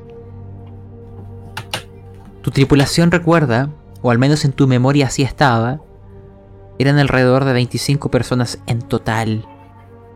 Sin contar, o sea, descontando las que han caído. Pero tu memoria cuando saltó hacia el pasado eran la tripulación completa. No sabes si queda gente con vida, pero si la alerta de seguridad está, quién sabe, quizás alcanzaron a reaccionar. Oye, ¿y no hay ningún tipo de cámara, nada que pueda ver? Porque está el sistema de comunicación, pero quizá hay alguna cámara. No desde la escotilla. Ya, ok. Por eso quiero saber, tu personaje ahora ahí, entre lo que es la salida y volver a entrar, ¿qué, qué haría? El muchacho está desorientado, no entiende qué pasó, jamás había visto seres como esos. Y lo ves que tiene, tiene miedo. Em, R no lo mira y le dice, ¿no has visto a nadie entonces? ¿No has visto a nadie de mi tripulación? "N- ¿No los has visto? Y como que ella eh, mira hacia adentro y dice, deben estar todos muertos, deben estar todos muertos, Duke. No pude proteger a nadie. Le digo, eh, ¿sabes? ¿Sabes dónde puedo repararme? ¿Sabes dónde puedo, dónde puedo repararme? Y como que mi, uno de mis ojos está como saltón, porque es tanto el daño que, que no puedo evitar que mi ojo salte. Y como que uno de mis hombros incluso también se mueva como intermitentemente. Él te dice, cálmate, cálmate. Y saca su guitarra y te dice, "Ay, déjame calmarme también. Y empieza él a tocar una canción con la guitarra. Más para sí mismo y calmarse que, que otra cosa. Y mientras la va- tocando te dice, sí, conozco un lugar. De hecho, no- pensé que eras humana, nunca había visto un androide con, con piel artificial. Increíble, el mundo exterior debe ser fascinante. Eso me da más ganas de llegar hacia el planeta. Los rompedores podrían ayudarte. Ellos son muy buenos reparando cosas. Son muy buenos encontrando repuestos. Quizás ellos puedan salvarte. Y si no es así, en la bóveda de la colonia hay muchos repuestos. Quizás también sea una oportunidad. ¿A qué lugar querrías ir? Elige.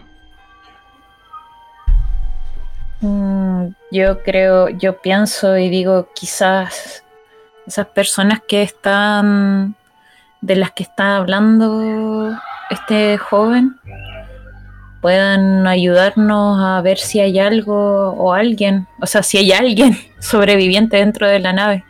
Me- le digo, tú dijiste que, que ellos podían eliminar a estos monstruos. ¿Es verdad? ¿Es verdad Claro lo que- que dijiste? Claro que sí. Yo nunca miento. Yo le digo, le digo, llámalos, vámonos con ellos, pidámosles ayuda. Yo le digo, quizás hay alguien, quizás hay, hay alguien que haya sobrevivido. Él te dice... Te ayudaré. Pero quiero que hagamos un trato aquí. Tú y yo. Quiero... A cambio de la ayuda... Que tú me ayudes a mí. A salir de este lugar. Tu nave puede ser la respuesta. Acá deben de quedar partes útiles. Los rompedores sabrán cuáles son. Ayúdame y yo te ayudaré.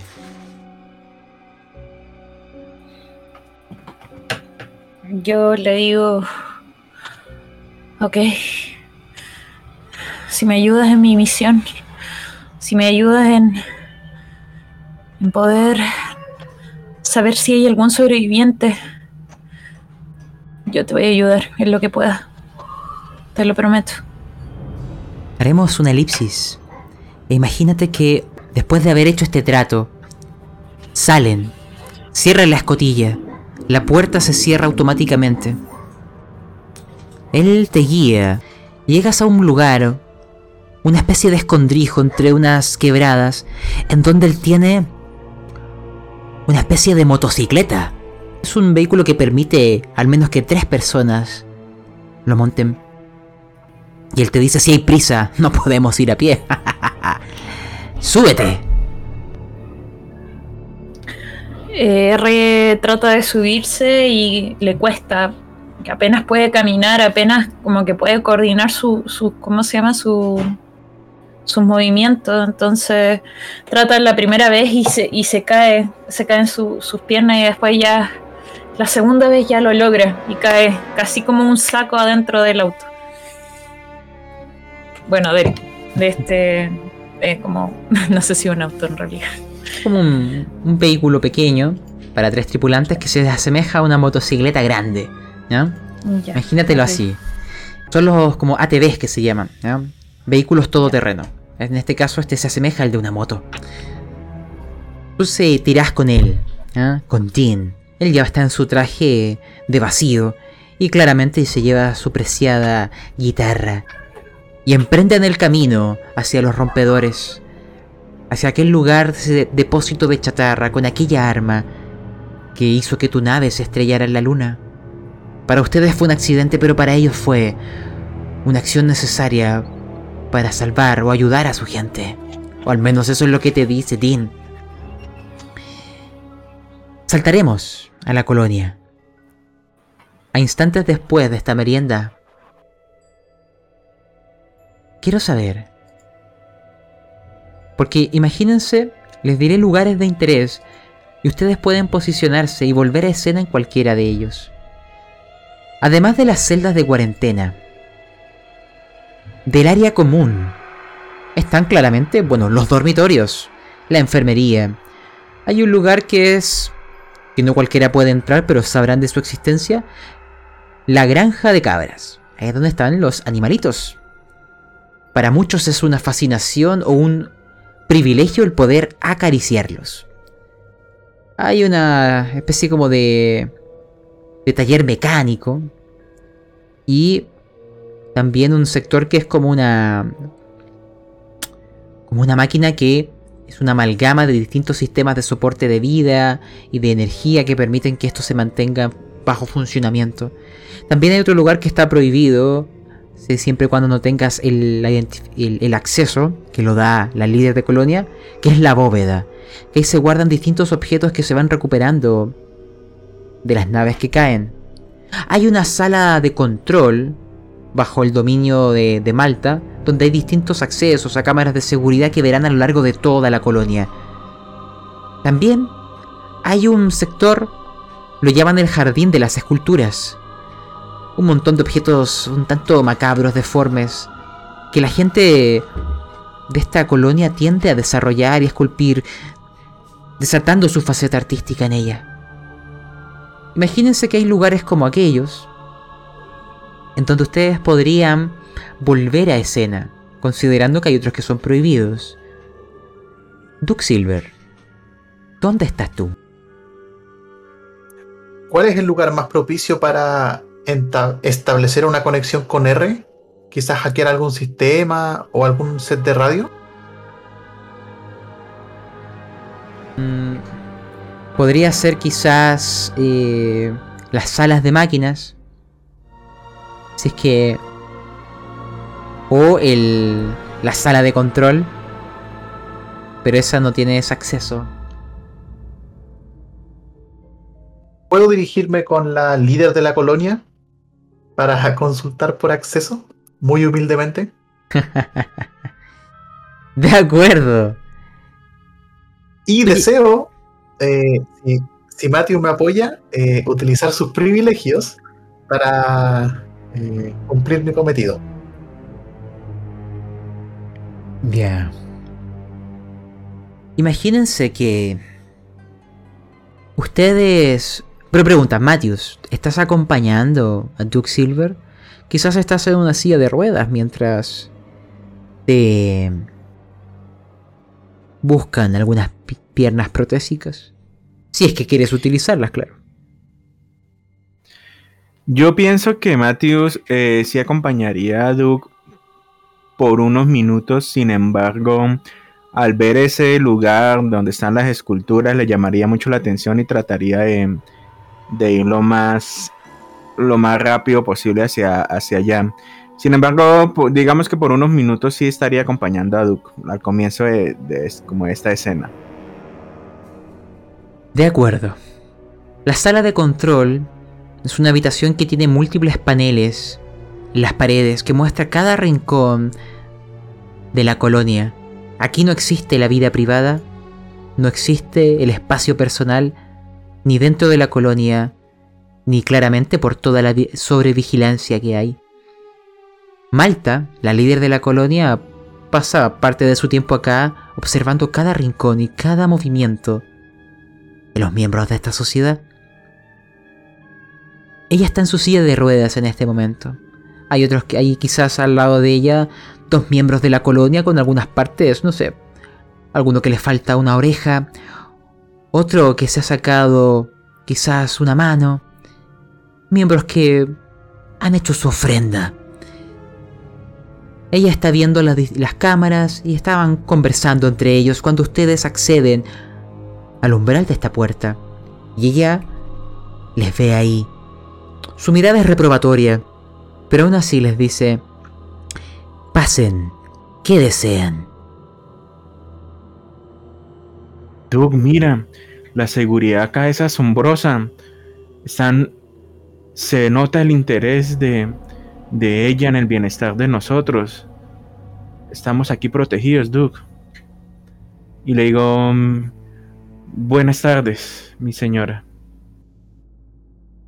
Buenas tardes, señor Matthews. ¿Cómo se encuentra? Veo que los medicamentos le han hecho bastante bien. Un poco cansado, la verdad. Ya sabe, necesito recuperar, recuperar un poquito de, de hierro para, para sentirme un poco mejor. Pero bien, te agradezco mucho tu, el interés por mi bienestar. Aquí estoy acompañando a mi amigo Duke.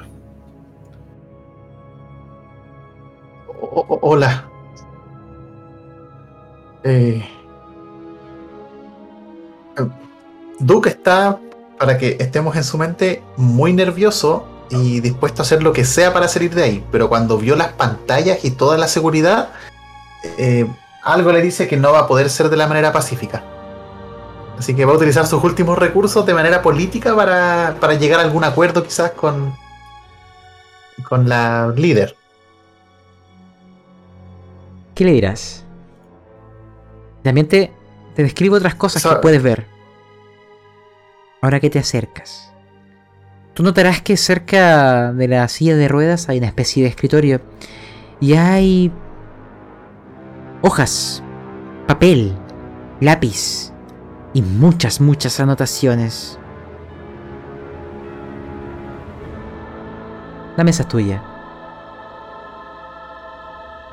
Eh, eh, disculpe, eh, líder. Eh, vengo humildemente a, solicitarle si me puede prestar la radio o algún sistema de comunicación. Me gustaría mandar un mensaje para que mi familia sepa de que yo estoy bien. De que me están cuidando acá y, y que ustedes son una colonia bastante agradable y amigable con los extranjeros. Ella esboza una sonrisa. Señor Duke. Adelante. Puede ocuparla.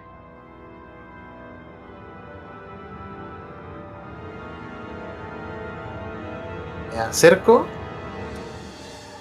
Eh, tengo los conocimientos para poder eh, captar la frecuencia de nuestra nave, de la Enterprise, o lo que queda. Claro que sí. Ya. Le digo eh, muchas gracias por su gesto de amabilidad. Y mientras me voy acercando me siento incómodo porque veo que no me dan privacidad.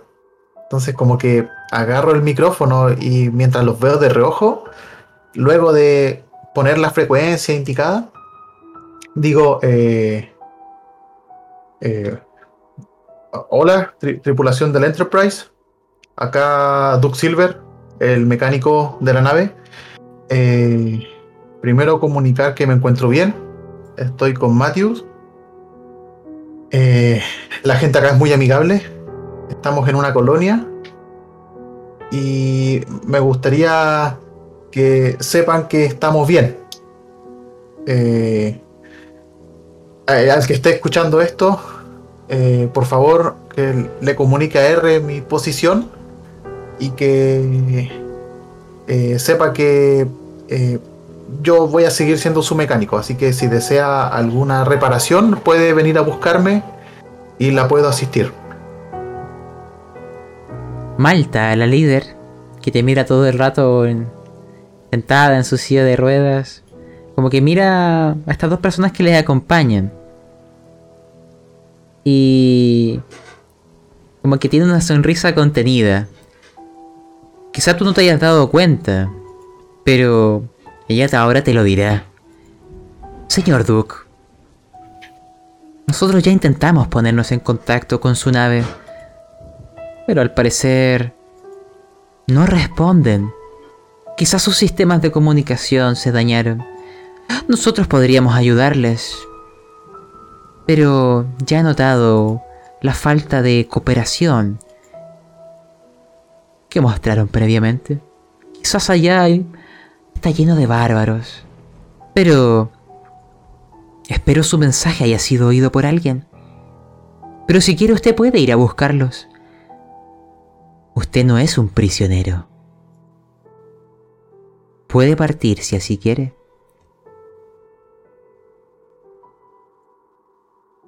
Le agradezco mucho su solicitud. La verdad es que hay algo que me interesa mucho en esa nave.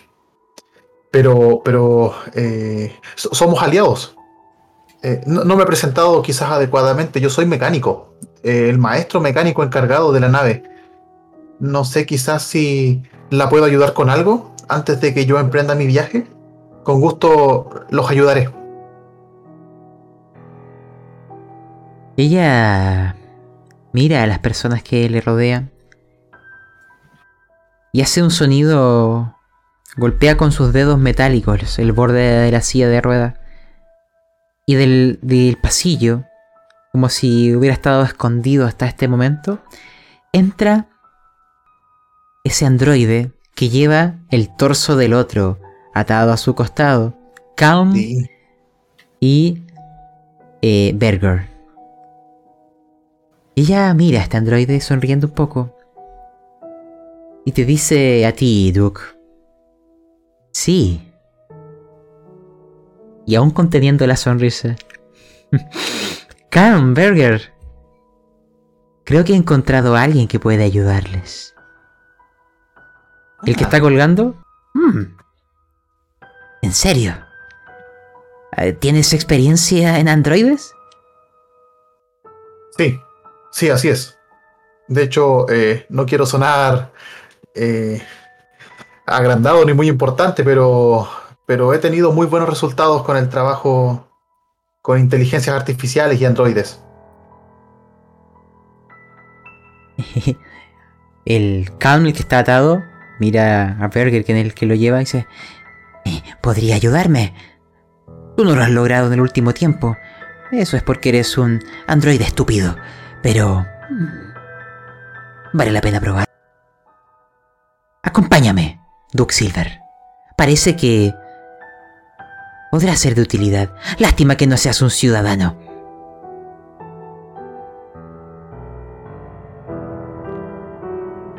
De ir, eh, le agarro el brazo a Matthews, como que se lo aprieto y lo miro a los ojos y sin decir nada le intento transmitir un agradecimiento porque gracias a su sacrificio quizás yo podría salir de aquí.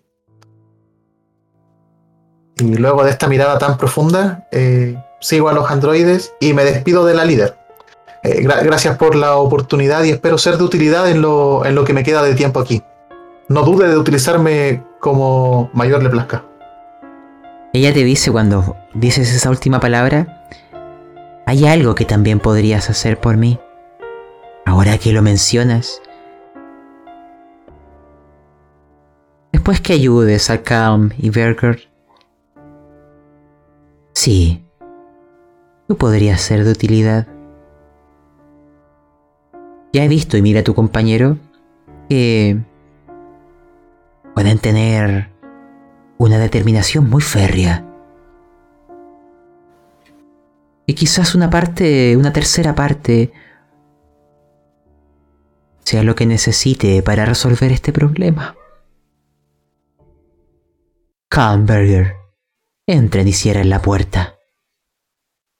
Y Malta te pedirá ayuda. Y Matius, tú aquí también puedes participar en esta conversación. Ella les dice, la colonia siempre se ha mantenido en un equilibrio inestable. Es difícil mantenernos con vida. Muchos han muerto en el pasado. Yo los he visto a lo largo de los años. Hay algunos que no aguantan este estado, que recuerdan lo que era vivir en un mundo normal. Ya he visto muchos que han partido, probablemente a quitarse la vida. Pero incluso hay otros hay gente dentro de los jóvenes, subversivos, con ideas alocadas, que creen que el mundo allá afuera les dará la mano, que piensan que allí en el cielo hay respuestas que no existen, no conocen lo que hay en el espacio. estaban dormidos cuando las naves fueron dañadas, cuando sus sistemas de hiperespacio fueron afectados. Yo he mantenido a esta gente con vida. Les he dado una razón para tener una sociedad, un motivo para vivir, un rol que cumplir. Tal vez si esos jóvenes escucharan una voz de alguien que viene de afuera y les contara sobre todos esos horrores que habitan en el espacio y afuera de esta segura morada que tenemos. Tal vez esas rebeldes podrían recapacitar. Podría ser la misma juventud. De pronto un un punto de vista ajeno como el mío les les enseñaría que aquí es el mejor lugar donde pueden estar. Me alegra que pienses así. Definitivamente eres un miembro de la sociedad. Sí. Ustedes pueden salir si así lo desean. Serán bien recibidos de vuelta. Necesito que busquen a un muchacho. Su nombre es Dean. Probablemente fue a la nave vuestra. Las ideas de ese niño nos llevarán a la ruina. Hay gente aquí que le cree. Esas alas los llevarán a incinerarse. No dejaré que mi gente muera. Ve y cuéntale cómo es la realidad. Ellos no conocen el mundo exterior. Tienen ideas tergiversadas por lo que aquí han experimentado. Creen que allá afuera hay un mundo de bondad. No saben que esta es la única manera de sobrevivir. Ninguna nave podrá escapar. Y han visto que los sistemas de hiperespacio no funcionan. Somos prisioneros. Lo único que podemos hacer es sobrevivir durante el tiempo que podamos. Duke, Matthews. Y él les dirá susurrando a sus oídos, y si no entiende, mátenlo. Tendrán mi gratitud. Se hará lo que digas. Tú queda helado y le dice, eh, con gusto le ayudaré. No se preocupe. Pero no se engañen. No es que desee que algo le ocurra, pero la vida de uno no es más importante que la vida de una comunidad. Tiene ideas peligrosas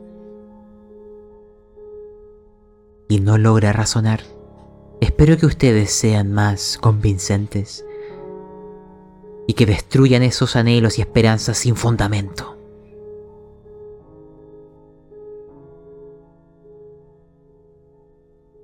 En ese instante, y acá quiero que después de esto ustedes me vayan diciendo cómo quieren ir cerrando su, su escena, se escucha una comunicación.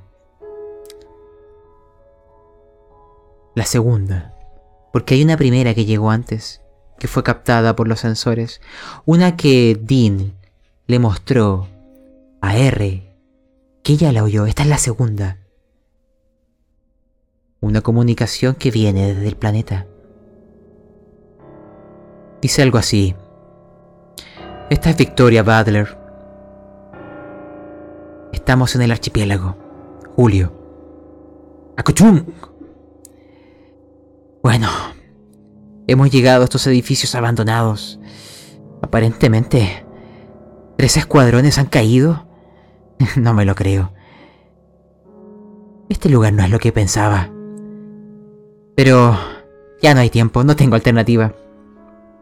Es como Lynch decía. Y bueno, al capitán siempre le gustaron los desafíos. Ah, quizá finalmente logre entender cuál es la libertad de vivir sabiendo que ya estás muerta. Esta es la capitana, Victoria Butler. Ha sido un honor servir. Adelante, escuadrón. Eso es lo que se oye. Y simplemente Malta dirá, esos sonidos vienen del planeta. Son lo que hacen que los jóvenes crean que hay algo allá. Pero yo estoy segura. Ahí reside la muerte. La luna es la vida. Tuck Silver. Ve creándome un epílogo.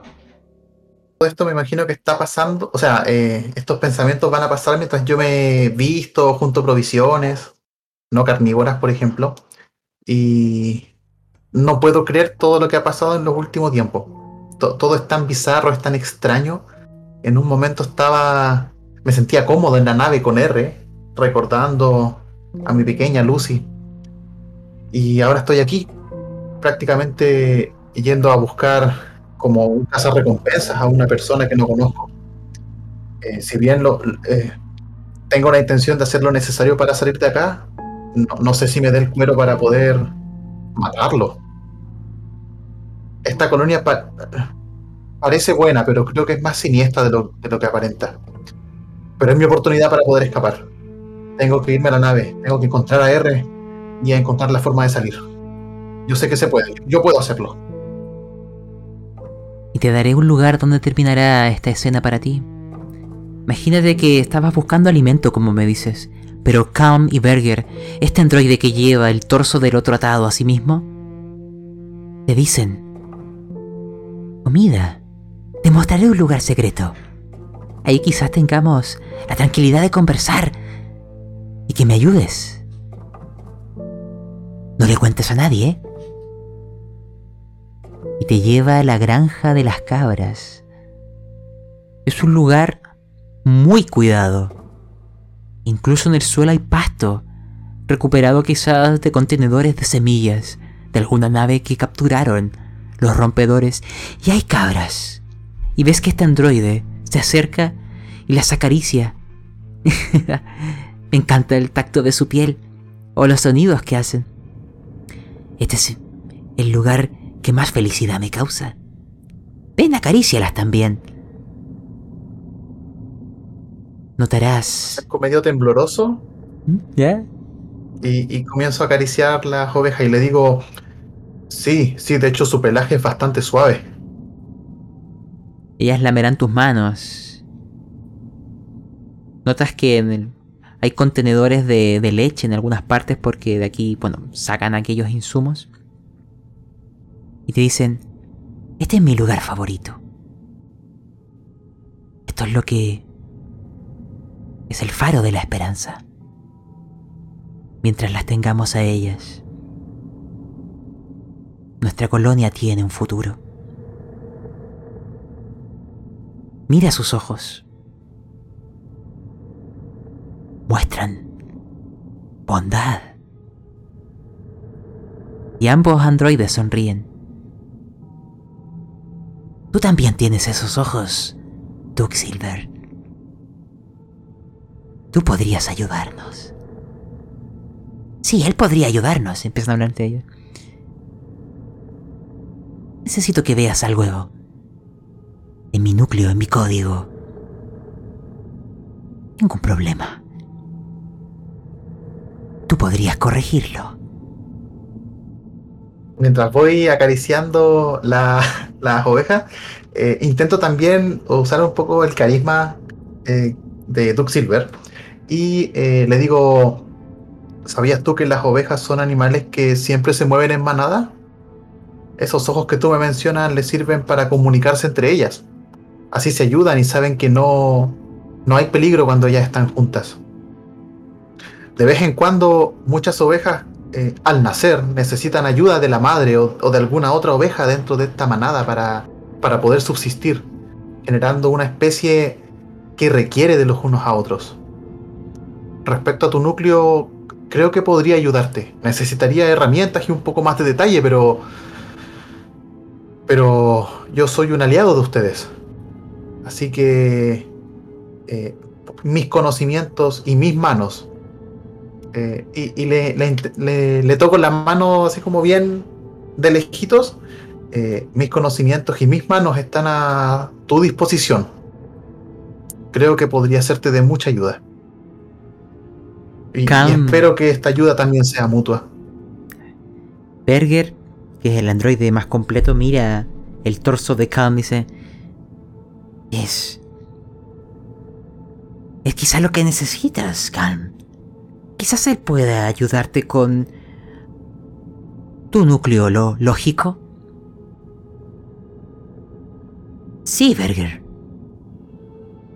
Lamentablemente dudo que pueda curar tu estupidez.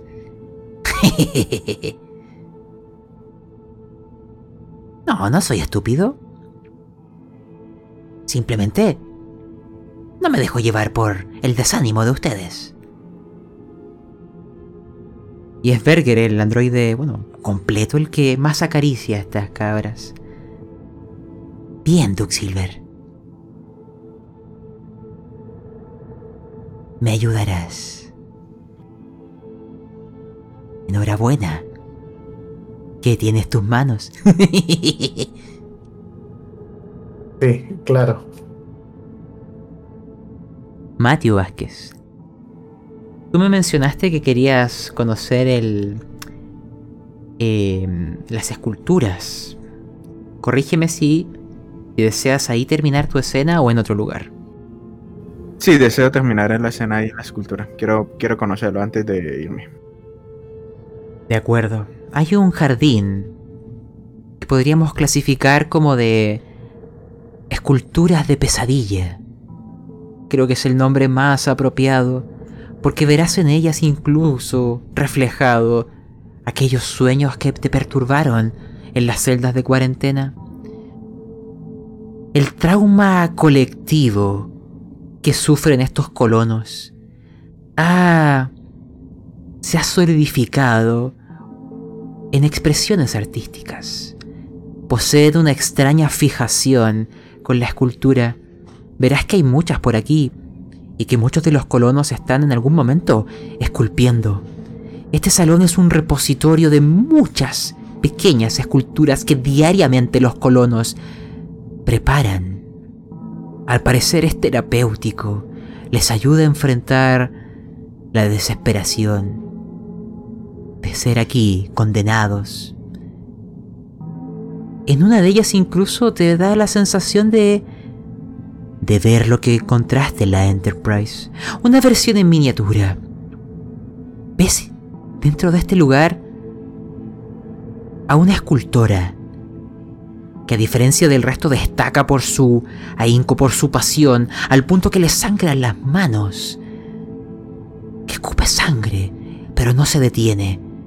En un rincón ves a John, el carnicero observándola, que en algún momento le dice y le grita a esta mujer, Lear, ya es suficiente, déjame cortarte las manos, detente, eso te hará daño, no necesitas seguir. Dame tus manos, es lo mejor que podrías hacer y con eso terminaría esta obsesión que tienes. Hazlo por tu bien, lo hago porque me preocupo por ti. ¿Qué diría Breck? Él también se preocupa por ti. ¿Qué dirá cuando vuelva? Mírate. Morirás por hacer esto.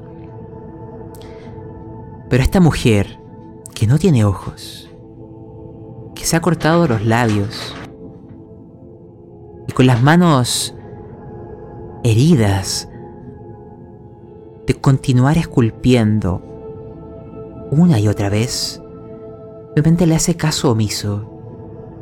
Le dice, no, no, ya estoy cerca. Unas cuantas más. Encontraré la forma final, la forma adecuada. Lo oigo, lo oigo. Sé que me espera. Hay algo al final. ¿No lo escuchas? Arriba en tu cabeza. Es una manera de comunicarse. No lo entenderías.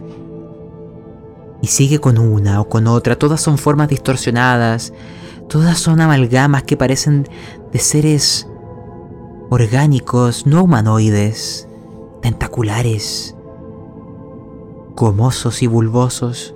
Da la sensación de que a veces la propia piedra se deforma, que palpita por un momento. Hay esculturas en metal, en madera, en distintos materiales, incluso en hueso. Y toda esta escena, Matthews, te recuerda tus pesadillas y lo que viviste en la Enterprise. Es como un reflejo en miniatura de tus miedos. Y por un momento, dado lo afectado que estás de la mente, te dicen algo y hazme una tirada inmediata. Y con desventaja por tu locura, de cordura. Porque las esculturas te hablarán. Al unísono te dirán, Matthews,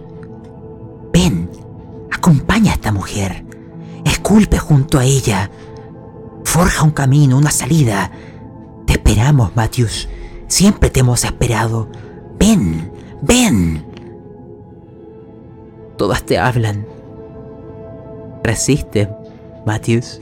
Y con un crítico, nárrame qué significa esta escena para ti. Esto me, me dirijo hacia, hacia la mujer que está escuchando. Esto es precisamente lo que he estado soñando. Esto, esto es horrible. Esto es lo que está afuera. Es lo que nos espera si salimos de acá. Es terrible, es horrible. No deberías, no deberías terminar esa, esa figura. Para. Y me acerco en la silla de ruedas. La mujer que se gira de, de pronto, su rostro a pesar de todo lo que ha sido extirpado, te da la sensación de que en algún momento fue hermosa. Pero ahora está marchita, presa de su obsesión, lo único que la mantiene con cordura es esculpir. Y ella te dice, no, atrás. John, el carnicero se pone entre medio. Ten cuidado, Matthews. No te acerques a salir. Ella está bajo la protección de Breck, el líder de los rompedores. No te metas en problemas. O tendré que quizás cortar. Déjala. Pero no lo entienden. Eso, eso está ahí afuera. Y señalo al, planeta. No, no debemos salir de acá. No debemos traerlo. De- debes de detenerte. No, no, no lo entiendes. Detente. Pero me quedo quieto igual. Le grito, pero no, me quedo quieto. La mujer dice, nuestro destino. Nos han llamado. No lo oyes. Y te diré algo por tu crítico, Matthews Vázquez, porque hay memorias que quizás han quedado sepultadas, pero te las refrescaré, las reavivaré. Y esa comprensión quiero que la ocupes para dar una escena final. En la Enterprise o al menos no ustedes, sino vuestros subordinados, encontraron aquella escultura de metal? Vuestro pobre tripulante Patrick Stein, cuando volvió trastornado, no sé si te acuerdas lo que dije.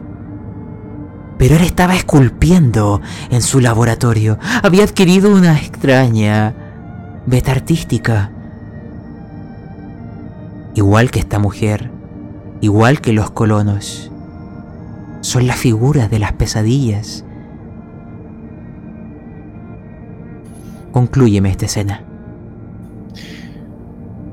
Mateus eh, se aleja un poco en su silla de ruedas y dice, esa misma imagen, esa misma imagen fue la que estaba haciendo en la nave. Esa gente está perdida. Debo ir, debo ir y, y traerlos acá, acá estaremos seguros. Y a ese maldito muchacho, el que piensa arruinar este, este oasis en el desierto de seguridad, ese joven, no, a él no lo voy a traer. Iré como un verdugo. Mataré a esa oveja negra, a esa manzana podrida antes de que termine de podrir a, a otras mentes. Pero debo ir por mi antigua tripulación. Debo terminarlo de salvar. Tal vez Duke tenga una posibilidad de salir, pero muchos no saldremos. Intentaré salvar a lo más que pueda, así tenga que matar a ese muchacho. Y me voy a... Lo que verás a tus espaldas es que la mujer de algún momento cae como por falta de energía y John, el carnicero, la fuerza a alimentarse. Le da, imagínate lo que quedó o algo de la comida de ayer y le dice, Lir, come, come o morirás. Tienes que vivir lo suficiente para entregarme tus manos. Son una pieza que ansío cortar. No te mueras, necesito. Vida. Y ella come, mientras no deja de mirar las esculturas. Hay otros muchachos, como te dije, jóvenes acá en la colonia. Muchos de ellos se han rebelado contra Malta y no han ofrecido ninguna parte de sus cuerpos. No se han mutilado voluntariamente. Son una generación distinta que no supo lo que se tuvo que hacer para sobrevivir. Ellos han escuchado la nueva transmisión de radio, tienen las dudas de lo que pueda significar. Es que hay peligro en el planeta, pero hay alimento, hay peces, hay espacio. Espacio. El concepto mismo para ellos es ajeno, es imaginario. ¿Qué significaría tener espacio personal, tener una habitación propia? Poder pensar sin que otros estén a tu lado. Ellos se imaginan un mundo allá afuera. Puede ser real o ficticio. Puede ser la esperanza o la desesperación. Yo no lo sé. Porque el planeta está muy lejos. Pero quiero finalizar con R. Te describiré al lugar a donde llegarán. Recuerden que estamos a desfases temporales. Pero... Esto es lo que hay frente a ti. Habrán avanzado muchos kilómetros en esta motocicleta de gran calibre. Escucharás a través de la línea de comunicación como Dean tararea canciones cómo mira hacia el cielo constantemente, cómo te dice, mira, ¿no te dio la sensación de que brilló por un momento? Estoy seguro, hay gente ahí. No es como acá. Quizás existan mares, bosques, montañas. Ay, ay, ay. Mi gente no tiene que morir en esta luna. Y te dice abiertamente, no tenemos que seguir las enseñanzas de Malta. Ella nos llevará a la muerte. Ella es el pasado. Yo seré el futuro. Llegarán al siguiente lugar. Verás a lo lejos una especie de montaña de chatarra de enormes proporciones y que en algún momento temblará y saldrá de ella un enorme arpón un arma colosal que apuntará a los cielos. Verás que orbitando hay una especie de gran contenedor que se acercó más a la luna y disparan. El arpón impacta a este contenedor y empieza a traerlo hacia la superficie de la luna. Lo suelta en el último instante, similar a lo que ocurrió con tu nave, y este contenedor, contenedor chocará con la superficie a algunos kilómetros de distancia, pero eventualmente será investigado por los rompedores. Llegarás a las afueras de esto. Hay una muralla de pura chatarra.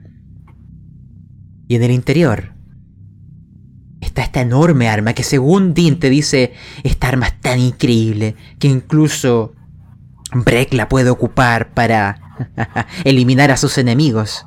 Y te lo dice como riéndose, como si eso fuera incluso posible. Y saldrán, frente a la presencia de Dean, unas personas de entre la chatarra.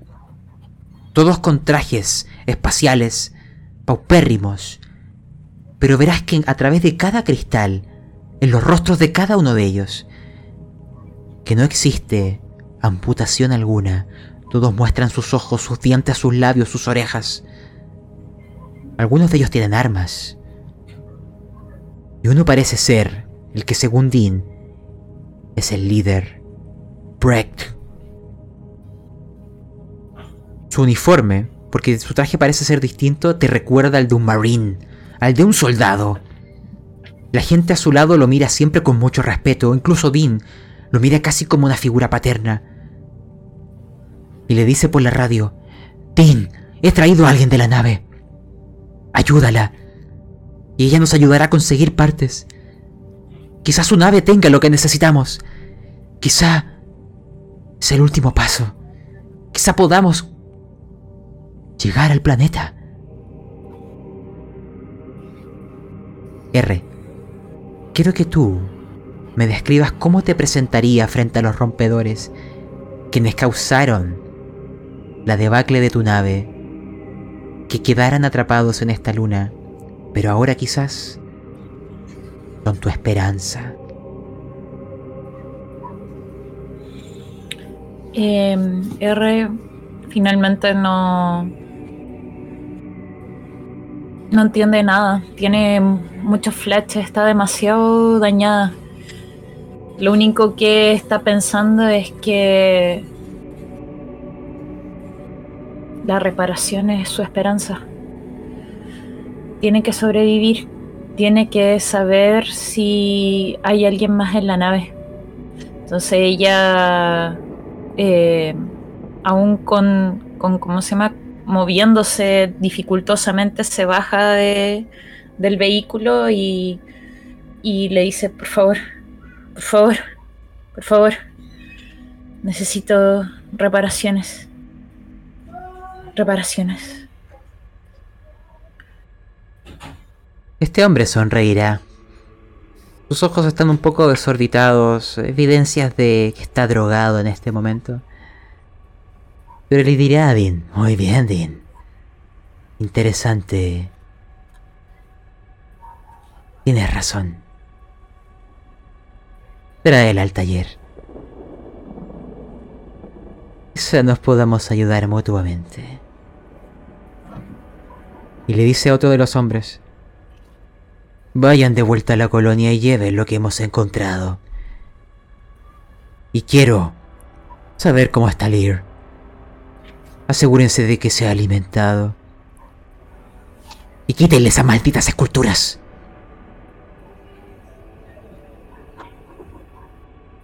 R.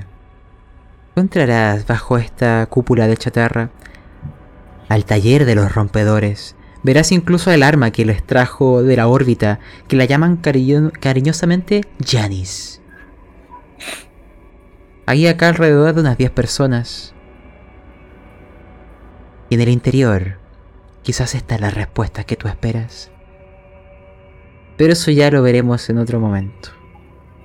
Porque nos iremos alejando de esa chatarra, alejando de la colonia espacial, llegando a esta basura orbital de restos de naves y viendo este planeta que hay veces que da la sensación de que palpita.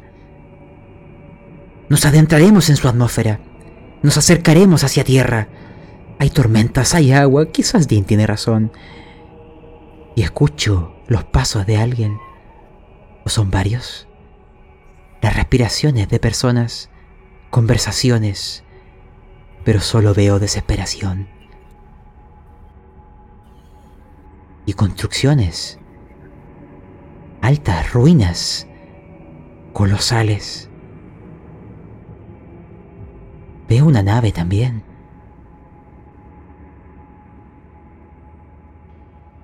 Y veo personas que miran la luna. Y miran el cementerio de naves en la órbita. Y al igual que los que están en el otro lado, en la otra cara de la moneda, añoran con esperanza encontrar una salida. Y lo último que oigo es un grito. No en el planeta, no en la luna, en la Enterprise nuevamente. Mientras los androides que ahí se encuentran vuelven a perder sus memorias. Mientras todo vuelve en el tiempo. Mientras esa escultura ahí palpita y ese metal retorcido parece cobrar vida. Hay algo, no en este espacio, que observa, que espera y que ha llamado a las personas necesarias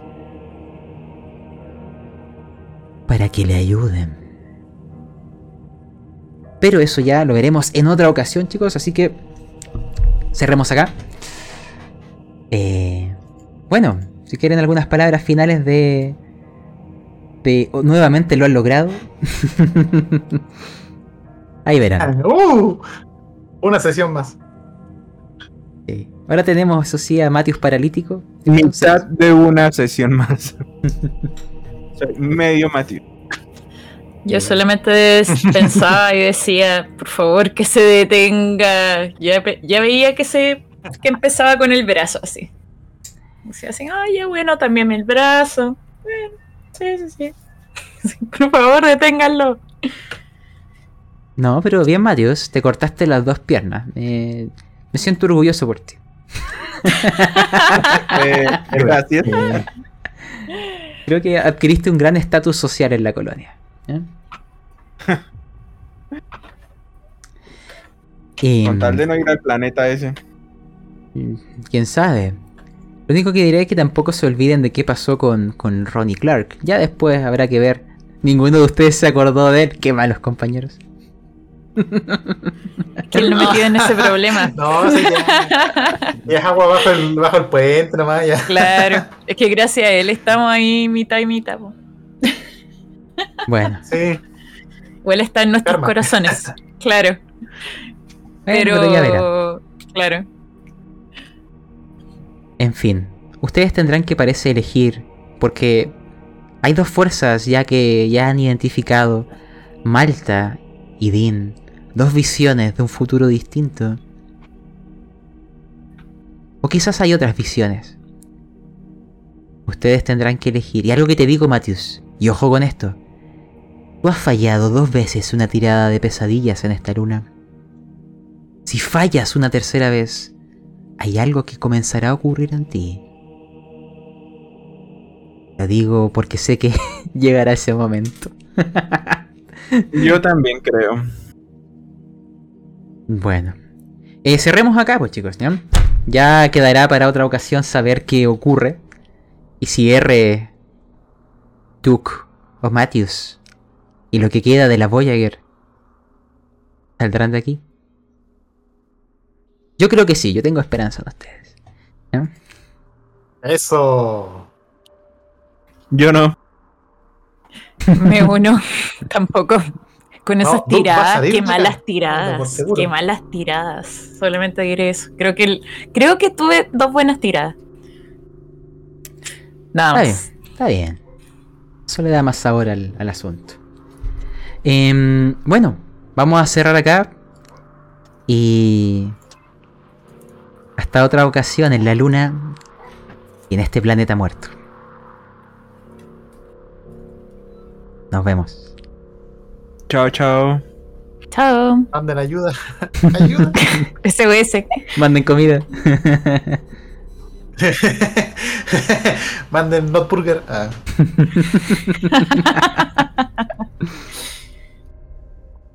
ya, cierre de transmisiones.